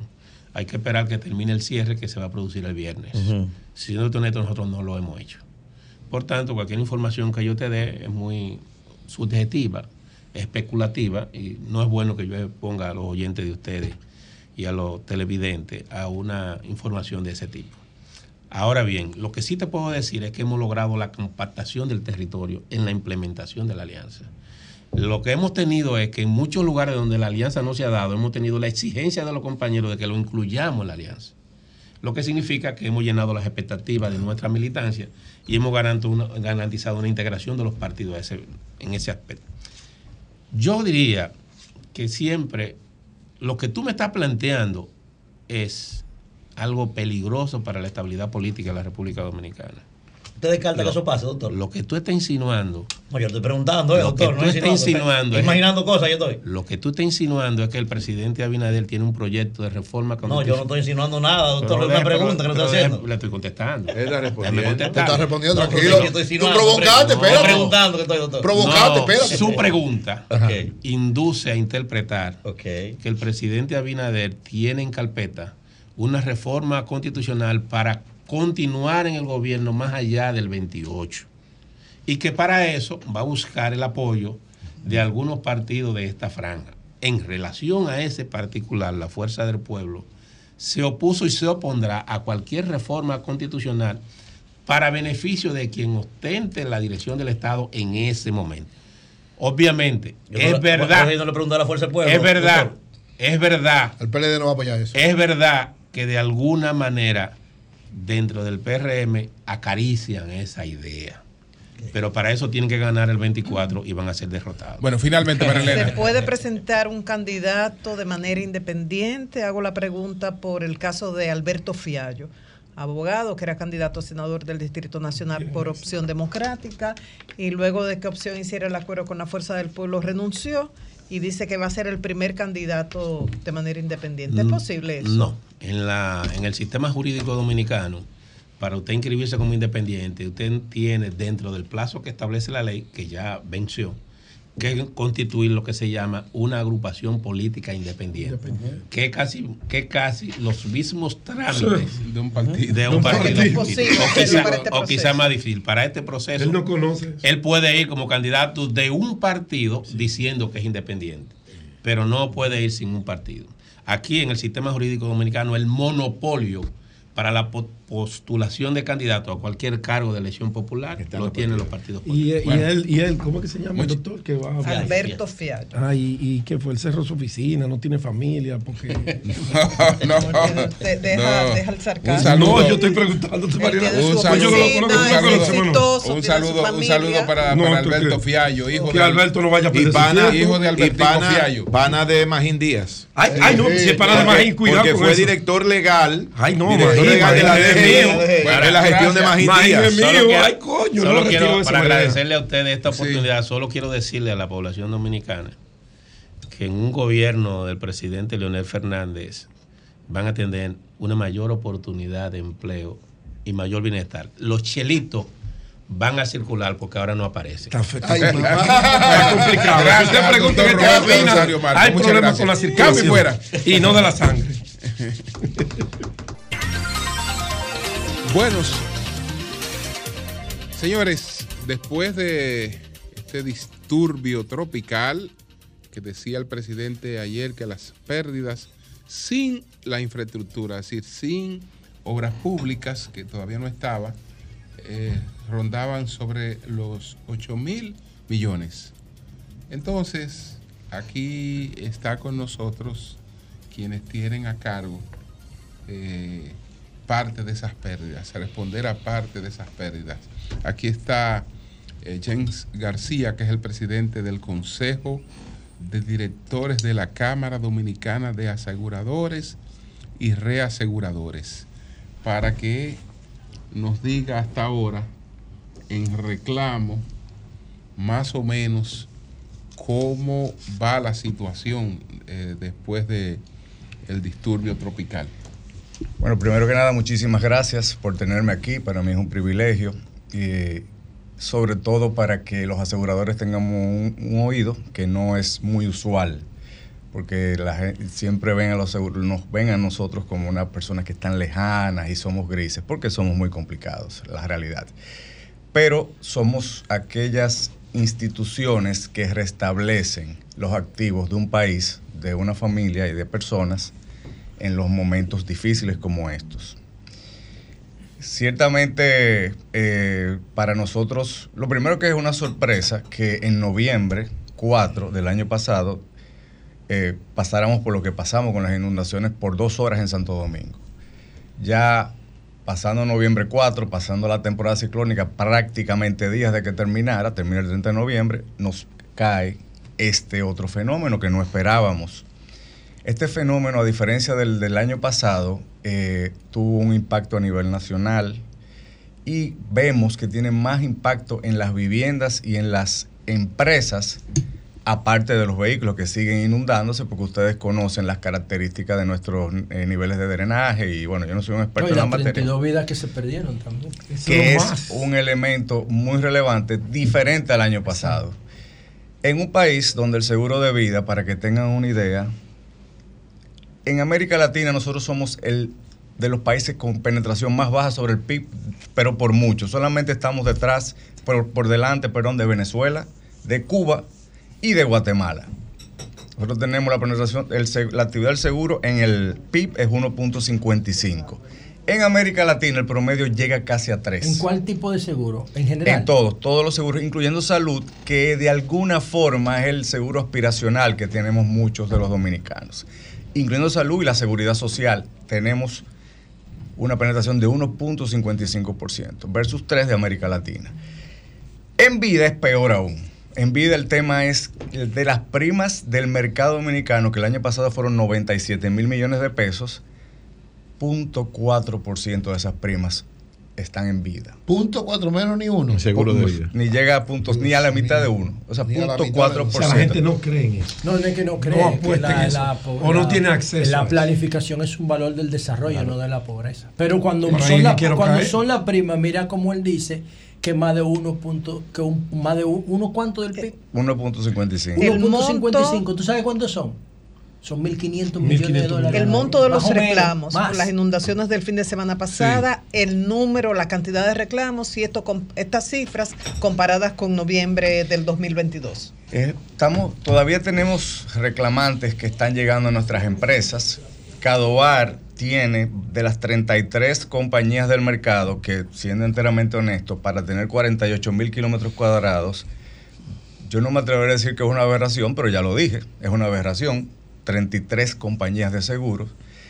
Cadoar es un gremio que tiene 23 de ellas, pero en primas el 97% de las primas. Por eso con propiedad podemos hablar que lo que nos ha llegado refleja lo que está pasando del mercado asegurado, porque lo que pasa en los países del tercer mundo es que lastimosamente, y, y usted lo dijo, el presidente habla de 8 mil millones, nosotros probablemente no estemos ni cerca de ese número porque la, la cultura del seguro es menor. Es menor. Entonces nosotros estimamos, contestando su pregunta, que debería rondar. Hoy, hoy tenemos más de 1.500 reclamos. La mitad de ellos de automóvil, la otra mitad de eh, la inundación en la casa, la inundación en el negocio, la inundación, inundación en una obra que estoy, que te estoy construyendo, que también se aseguran. En valor absoluto, nosotros es muy temprano para decir, pero, Pero más o menos, más o Más o menos. podríamos, estar, promediando. podríamos estar llegando, podríamos estar llegando a los 2 mil millones, que es un cuarto de lo que el presidente ha dicho. 2 mil millones. Sí. Sí. ¿Y el año Una- pasado? El año pasado estuvimos eh, en un poquito por encima de los mil millones de pesos. ¿Se pagaron todos el año ah, pasado? ¿Se pagaron sí. todos? Eh, Prácticamente todas las hay los una reclamos se parte- han pagado. Hay una parte de, de- escúchame, eh, Sí. hay una parte de este de estos pagos que eh, lo cubren las reaseguradoras. Sí, así es. Pero hay una parte de los pagos que no tienen reaseguro. Por ejemplo, tengo entendido que los vehículos, las aseguradoras tienen que pagarlo a puro pulmón. Es decir, ellas Así no es. tienen una reaseguradora que les responda por el vehículo que ellos aseguraron. ¿Y cuál, cuál serían las pérdidas en vehículos? Sí, nosotros estimamos que a diferencia del 4 de noviembre, que era prácticamente todo vehículos, el año pasado, en este año está aproximadamente 50-50. Ok. 50% propiedades que como usted bien dice, la mayoría, no todo, tiene reaseguro, con reasegurador de primer nivel, las compañías que pertenecen a Cadoar. Y la otra mitad es vehículo motor y eso nosotros le decimos que es, que es a retención. Significa que está en los bolsillos de nuestras empresas lo que tenemos que pagar y afectando el capital y a los accionistas. Eh, precisamente quería preguntarle sobre el tema de los vehículos, señor James García, quien es el presidente de Cadoar. Eh, una persona que tiene un vehículo nuevo, acaba de comprar un vehículo nuevo, 2024, ahora, y tiene el llamado seguro full. Ese seguro de entrada, ese seguro full, le cubre ante una situación como son las inundaciones a esa persona o es un capítulo aparte especial dentro de la póliza? Porque hay mucha gente que piensa que tiene seguro full y es lo que sea que pase. Entonces sería bueno explicar eso. Eh, Yo le voy a. eh, una pregunta buenísima, porque cuando uno va, sobre todo cuando uno va tomando un préstamo, ahora que están todas estas ferias, regularmente cuando uno está firmando el préstamo, uno firma y ya. Y dame lo que sea, que yo me quiero montar en No mi carro. Y ese carro está brilloso y me está mirando. Y ya un, Lo quiero, lo juguete quiero. bonito y una gente que le gusta jugar. Eh, La realidad es que nosotros, la mayoría de las compañías, tiene toda una parrilla de ofertas que va desde que, igual que cuando usted compra un carro, mira, este tiene asiento de piel, este no lo tiene, este es un poquito más económico, este tiene Sunroof. y así, y así, igual los seguros. Como vivimos en un país que siempre estará expuesto, y eso, escúcheme la expresión, no nos lo despinta nadie, a inundación, de aquí en adelante, casi todas las pólizas que ofertamos las compañías principales de seguro de vehículos ofrecemos inundación. En dos modalidades. La primera es in- inmersión voluntaria. Hay algunas compañías que decidieron que no lo van a cubrir. ¿Qué inmersión voluntaria? Sencillo, que usted decidió meterse en el Y el charco. charco. Usted decidió Usted fue meterse. imprudente y le dio para allá. O son las 10 de la noche, yo veo mi casa ahí, en un sitio oscuro, y yo digo, wow, pero yo sí, es verdad que no me cubre el seguro, pero yo veo que me están rondando y decido entrar. La otra, hay compañías que lo hacen a todo riesgo. Usted se metió, no se metió, estaba para un semáforo y vino Full el charco. comprensivo. Es un, con- un seguro comprensivo, como nosotros le Pero llamamos. incluido, como decía Najib, El en full, el full, full, full. sin pedir sí. nada extra. El full, el full es una connotación que le damos el, el dominicano, igual que le decimos el seguro de ley. No es, un seguro como el rango de coronel y que coronel full. Exacto, es, es más o menos eso. El seguro total cobertura. Sí, Total nosotros le llamamos cobertura. eh, riesgo comprensivo. Y dentro del riesgo comprensivo está el comprensivo todo riesgo. Ese cubre in- inundación. Ese Usted se mete de espalda, de Exacto, reversa, de lado. full comprensivo. Y hay full que es solamente choque. Me chocaron. Y eso. Y robo- ese choque, y- y robo incendio, Y me ¿no? robaron y se me quemó. Ese es el full más, Más común. ¿Cuál tú más tienes, común. James? Bien, bien. James. José. José, y después Manuel. Bueno, yo nada más voy a preguntar una vez, por eso voy a hacer tres preguntas. Ay, Dios mío. Ah, sí, no, uh, Atención a la José, audiencia, que voy a pero tres, preguntar. ¿cuántas preguntas? por No, pero una vez. conferencia de No, por- No, pero espérate, no. Miren, señores, el sector seguro aquí está regido por la ley 142 del 2002 o del 92, no sé bien, del 2002. Ok. ¿Qué pasa? Son preguntas. Primero, la República Dominicana es líder mundial de accidentes de tránsito. El gobierno dice que eso le cuesta al Estado a 1.5% del PIB, lo mismo que ustedes venden. El Estado tiene que gastarlo en los efectos de los accidentes. Ok. Cuando una persona tiene un accidente y tumba un poste de luz que cuesta un millón de pesos repararlo, o tumba una acera, un muro en New Jersey, ¿a quién le corresponde? ¿A quién le corresponde resarcir al Estado, que es el que pierde el muro de New Jersey, el poste de luz y la electricidad y los negocios que se quedan a oscuras? Punto número uno. Punto número Riesgos dos. a terceros. Punto número dos.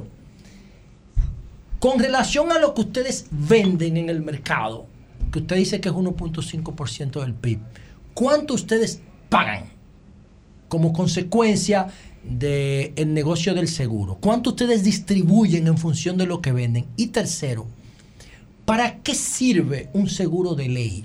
¿Por qué yo tengo que tener un seguro que no sea básico? ¿Cuál es la diferencia entre un seguro de ley y un seguro Ahí que no es de ley? las tres Vamos preguntas.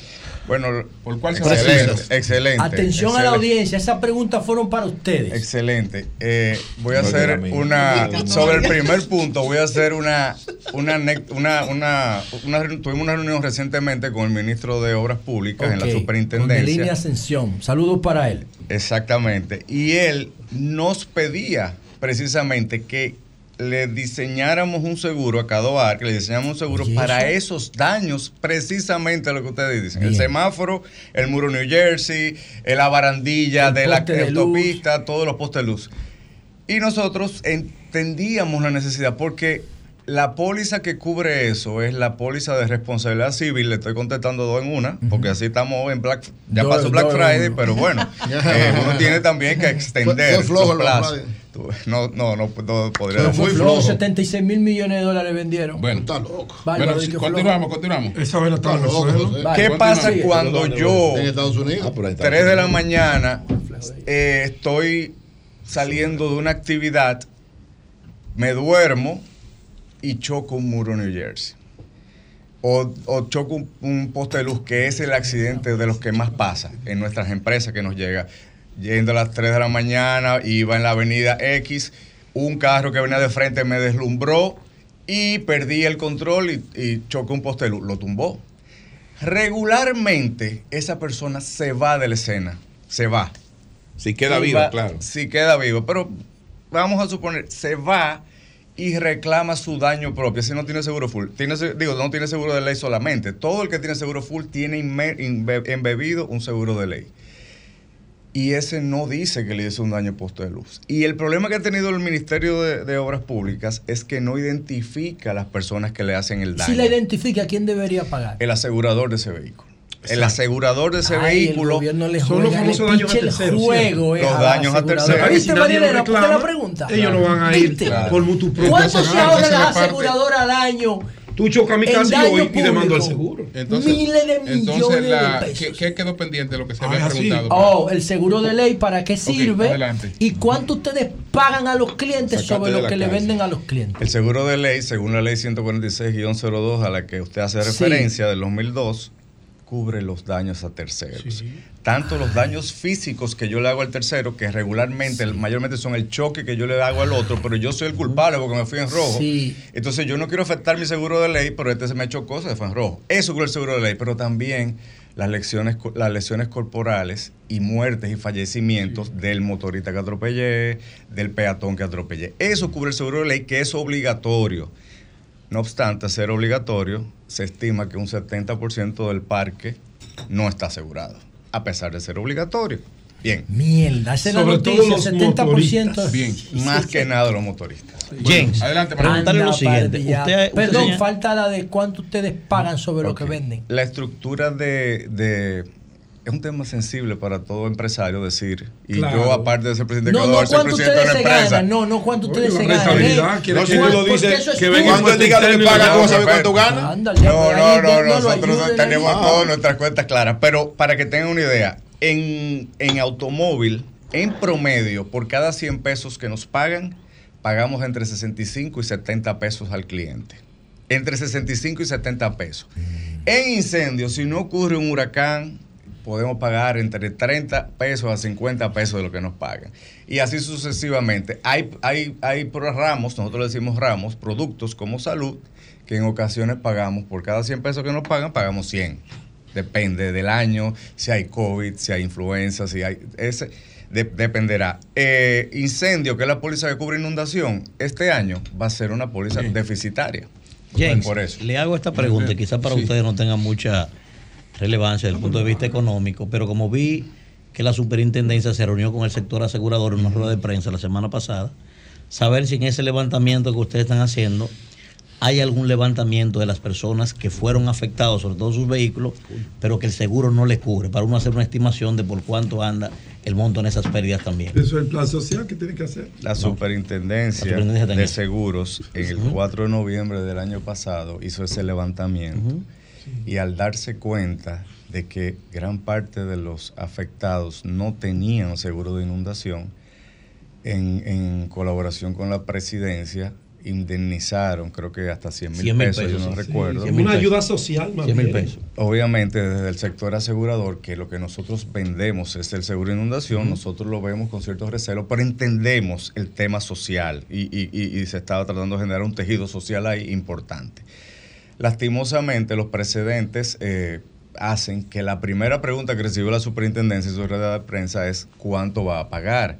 Pero si hay un producto que no solamente la aseguradora privada, sino la aseguradora estatal también lo ofrece, y contrario a lo que la mayoría de las personas piensa, que entienden que el seguro es oneroso, que eh, hay posibilidad de obtener seguros a un costo eh, adecuado, yo pienso en el, y no puedo hablar por la superintendente, que ha hecho una excelente labor, dicho sea de paso, que en esta ocasión, eh, dado que las pérdidas más, están más orientadas a los daños a las propiedades que a los vehículos, yo no creo que ese, ese, ese caso se dé de nuevo, pero de nuevo no puedo hablar por, por ella y por el Su- Estado. Subirán Sí. los precios. Tendremos que pagar más los clientes porque ya estamos hablando de dos hechos Sí. eh, en un año. Y ya vemos que lo del calentamiento global no es aquella verdad incómoda. la es buena la del pregunta, año pasado. No, no, ¿no? la inundación del año pasado y la de pasado, noviembre año. este Ya no es una advertencia, una amenaza, es una realidad. O sea que podremos tener un fenómeno de esto en cualquier momento. ¿Ustedes están tomando medidas para adaptarse a eso? ¿Piensan subir los precios? Esa es una excelente pregunta, excelente, porque los asegu- y, y como la formula, como la formuló es genial. Los aseguradores somos empresas que gestionamos riesgos. Usted tiene un riesgo, se lo pasa a una aseguradora, que la aseguradora dice, mira, yo ese riesgo que tú no te lo tomes, yo te lo voy a, yo lo voy a tomar a cambio de 5 pesos. Ok, nosotros pasa ese riesgo, nosotros pagamos. Es una mutualidad. Todos ustedes se aseguran, uno de ustedes va a chocar o dos. Y ustedes de alguna forma contribuyen, nosotros administramos esa mutualidad y pagamos. Hay años donde los choques sobrepasan lo que pagaron todos ustedes y las aseguradoras ponen en su capital. Nosotros gestionamos riesgos, no certezas. Ya lo de inundación es una certeza. Ahí tendremos que venir a hacer un cálculo actuarial de cuánto deberíamos cobrar. En, el, en, en nuestro, en nuestro ADN no está, precisamente porque la penetración del seguro es 1.55, incrementar los precios de una manera, eh, eh, vamos a decir, Exorbitante. justa para nosotros, pero injusta para los que no sufrieron. Porque yo le subo el precio a usted que se inundó, ejemplo claro. Pero entonces tengo que subir, porque nosotros no le podemos subir solo al que se, al que se sufrió, sino es una, a la mutualidad. Entonces, eh, es muy temprano para decir, yo esperaría que en automóvil definitivamente no. Sí, va- va- va- Nayib y Pedro. Pero podría Vamos, ser. Sí. tenemos que La terminar. respuesta sí, es que tenemos es posible terminar. que sí. Podría ser. Eh, señor yo- yo James, voy- señor James, perdón, que Sí, eh, toca a mí sí, después lo- lo van a- lo van a hacer, lo van a hacer, lo van a hacer, no importa. Adelante, Sí, señor, breve, señor breve, James breve. García. eh, el ministro de Agricultura dijo que se perdieron cerca de 4 mil millones de pesos eh, en el agro. Las compañías de Caduar aseguran el agro. ¿Cuáles? Si hay algunas especializadas, porque veo que muchas veces no les gusta como asegurar ese sector. Eh, no nos gusta, honestamente. Nos, hay una sola compañía del Estado que es Agrodosa. bueno, y Agrodosa. algunos algunas Agrodosa. empresas somos accionistas de Agrodosa también, en menor escala. Eh, Agrodosa, que por cierto tiene tremendo pool de reaseguros, muy, buen, muy, muy bien reasegurada. No nos gusta porque no tenemos el expertise para suscribir. Ok. No conocemos de agro, etcétera, etcétera. Eh, el buen amigo Limber, que me, me- me- eh, eh, es un gran amigo, eh, desde el día uno nos llamó a, la- a- a- a su, a su despacho por el interés que tenía de asegurar, eh, creó la dijera o, o- o- o la re- re- rehabilitó, no la dijera sé. la Dirección General de Riesgos Agropecuarios Sí. del Ministerio de Agricultura. que tiene un gran profesional ahí trabajando, pero nos ha costado el aseguramiento. Dos razones fundamentales, el expertise que hablé y la cultura de pago de lo cuando hemos estado cerca eh, no ha sido... No es entusiasta, no, No, no, no, es lo mejor, no es lo Señor mejor. James. No es rentable. Eh, No es rentable, negocio. Señor. James, hay unas pólizas que son las que dictaminan los jueces eh, como garantía económica. ¿Cómo funciona eso? Con La la, fianza, la fianza que eh, yo pago, por ejemplo, a Nayib Chaede. Eh, le dieron una libertad condicional. No, pero pusieron ¿por qué a mí? Pero es un ejemplo, es ejemplo ese. real, un ejemplo real. No, no, no. Ah, no, yo no soy imputado. No, no, no. Retire ese ejemplo. Lo retiro. Retira. Juan de Pomoceno. Pon- 10 póngame millones de el pesos. Juan de Pomoceno. Entonces hay que pagar una fianza. ¿Cómo funciona eso? Dice 20 millones de fianza. Es el un 10%. 10, es un 5, es un 1. ¿Cómo funciona y cómo el Estado garantiza el cumplimiento de esa fianza? Eh, la respuesta correcta, políticamente correcta la voy a dar. Las fianzas son, eh, judiciales, que son las que usted se refiere, Sí, la claro. fianza, que es un negocio muy bueno desde el punto de vista de construcción. ¿Piensa caer preso, Pedro? Él parece que hay algo. Entonces. O alguien que- Yo estoy preocupado por ti. O un primo, no sé. Pero le podemos ayudar. ¿eh? Pero que, ¿cómo funciona A eso? disposición. No, ahí vamos a Básicamente. hablar de, un intercambio, cosa Ah, ahorita. Ah, ok. Básicamente, lo primero que quiero aclarar es que hay un grupo de compañías específicas que se dedican a ese tipo de, de fianzas. Ok. Eh, algunas son miembros de Cadoar, otras no. Cuando usted solicita una fianza, ¿qué es la fianza? Porque es, muy técnico y por eso es que los aseguradores a veces complicamos. Es muy sencillo. Yo tengo a esta, a esta persona y para yo darle salida a su casa o yo asegurador le digo al juez, usted no lo conoce, pero yo lo conozco. Y porque lo conozco, le di ese papel, ese aval al- a, usted, a usted, juez, para que lo suelte. Y si él no aparece, Yo pago por él. Esa es la fianza, es como, un, un- como un gran amigo que Una dice, garantía. mire, Es una garantía. Una garantía.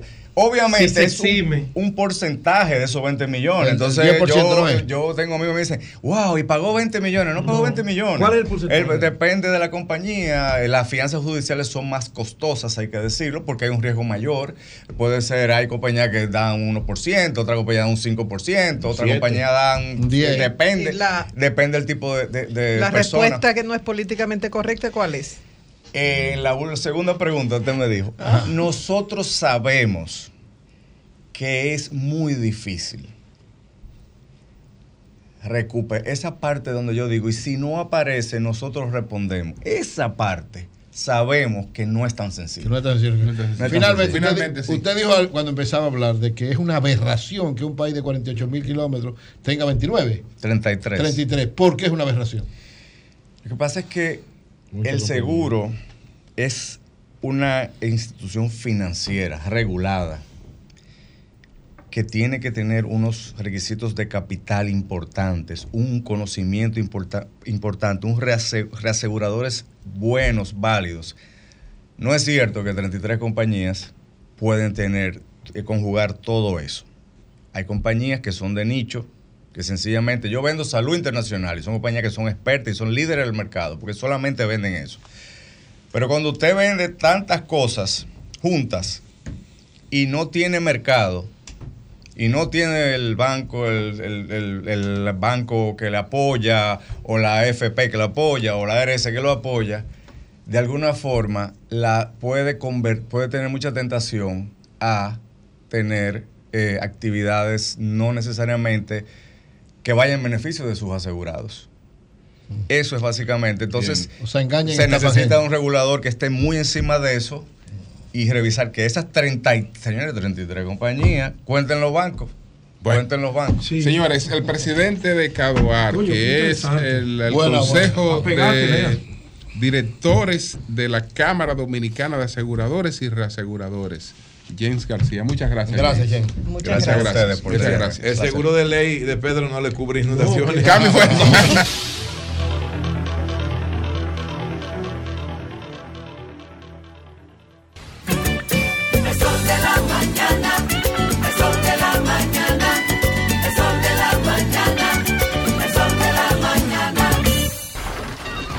Comunícate 809 540 165 1-833-610-1065 desde los Estados Unidos.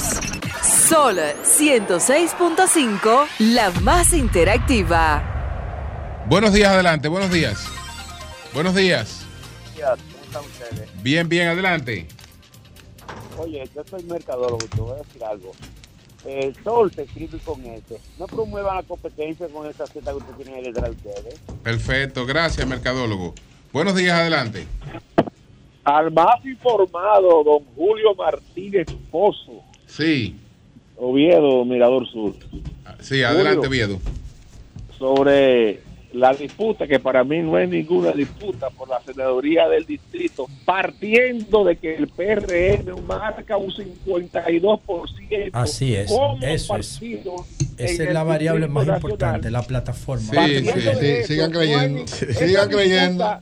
Julio, Julio, Sigan creyendo. en Lo otro es un redes- montaje en las redes, mediático para y engañar ese al electorado. interés Sí. Perdón, José. Ese es el y ese montaje. interés, y ese interés de la FUCU y del PLD de querer llevar conflictos a lo interno eh, eh, del PRM están equivocados. Está El bien. ¿Quién, ¿quién es el candidato? ¿Quién gana un debate entre Omar y, Mira, y- y por Farid? parte, vamos, vamos por parte. ¿Quién es el candidato a senador?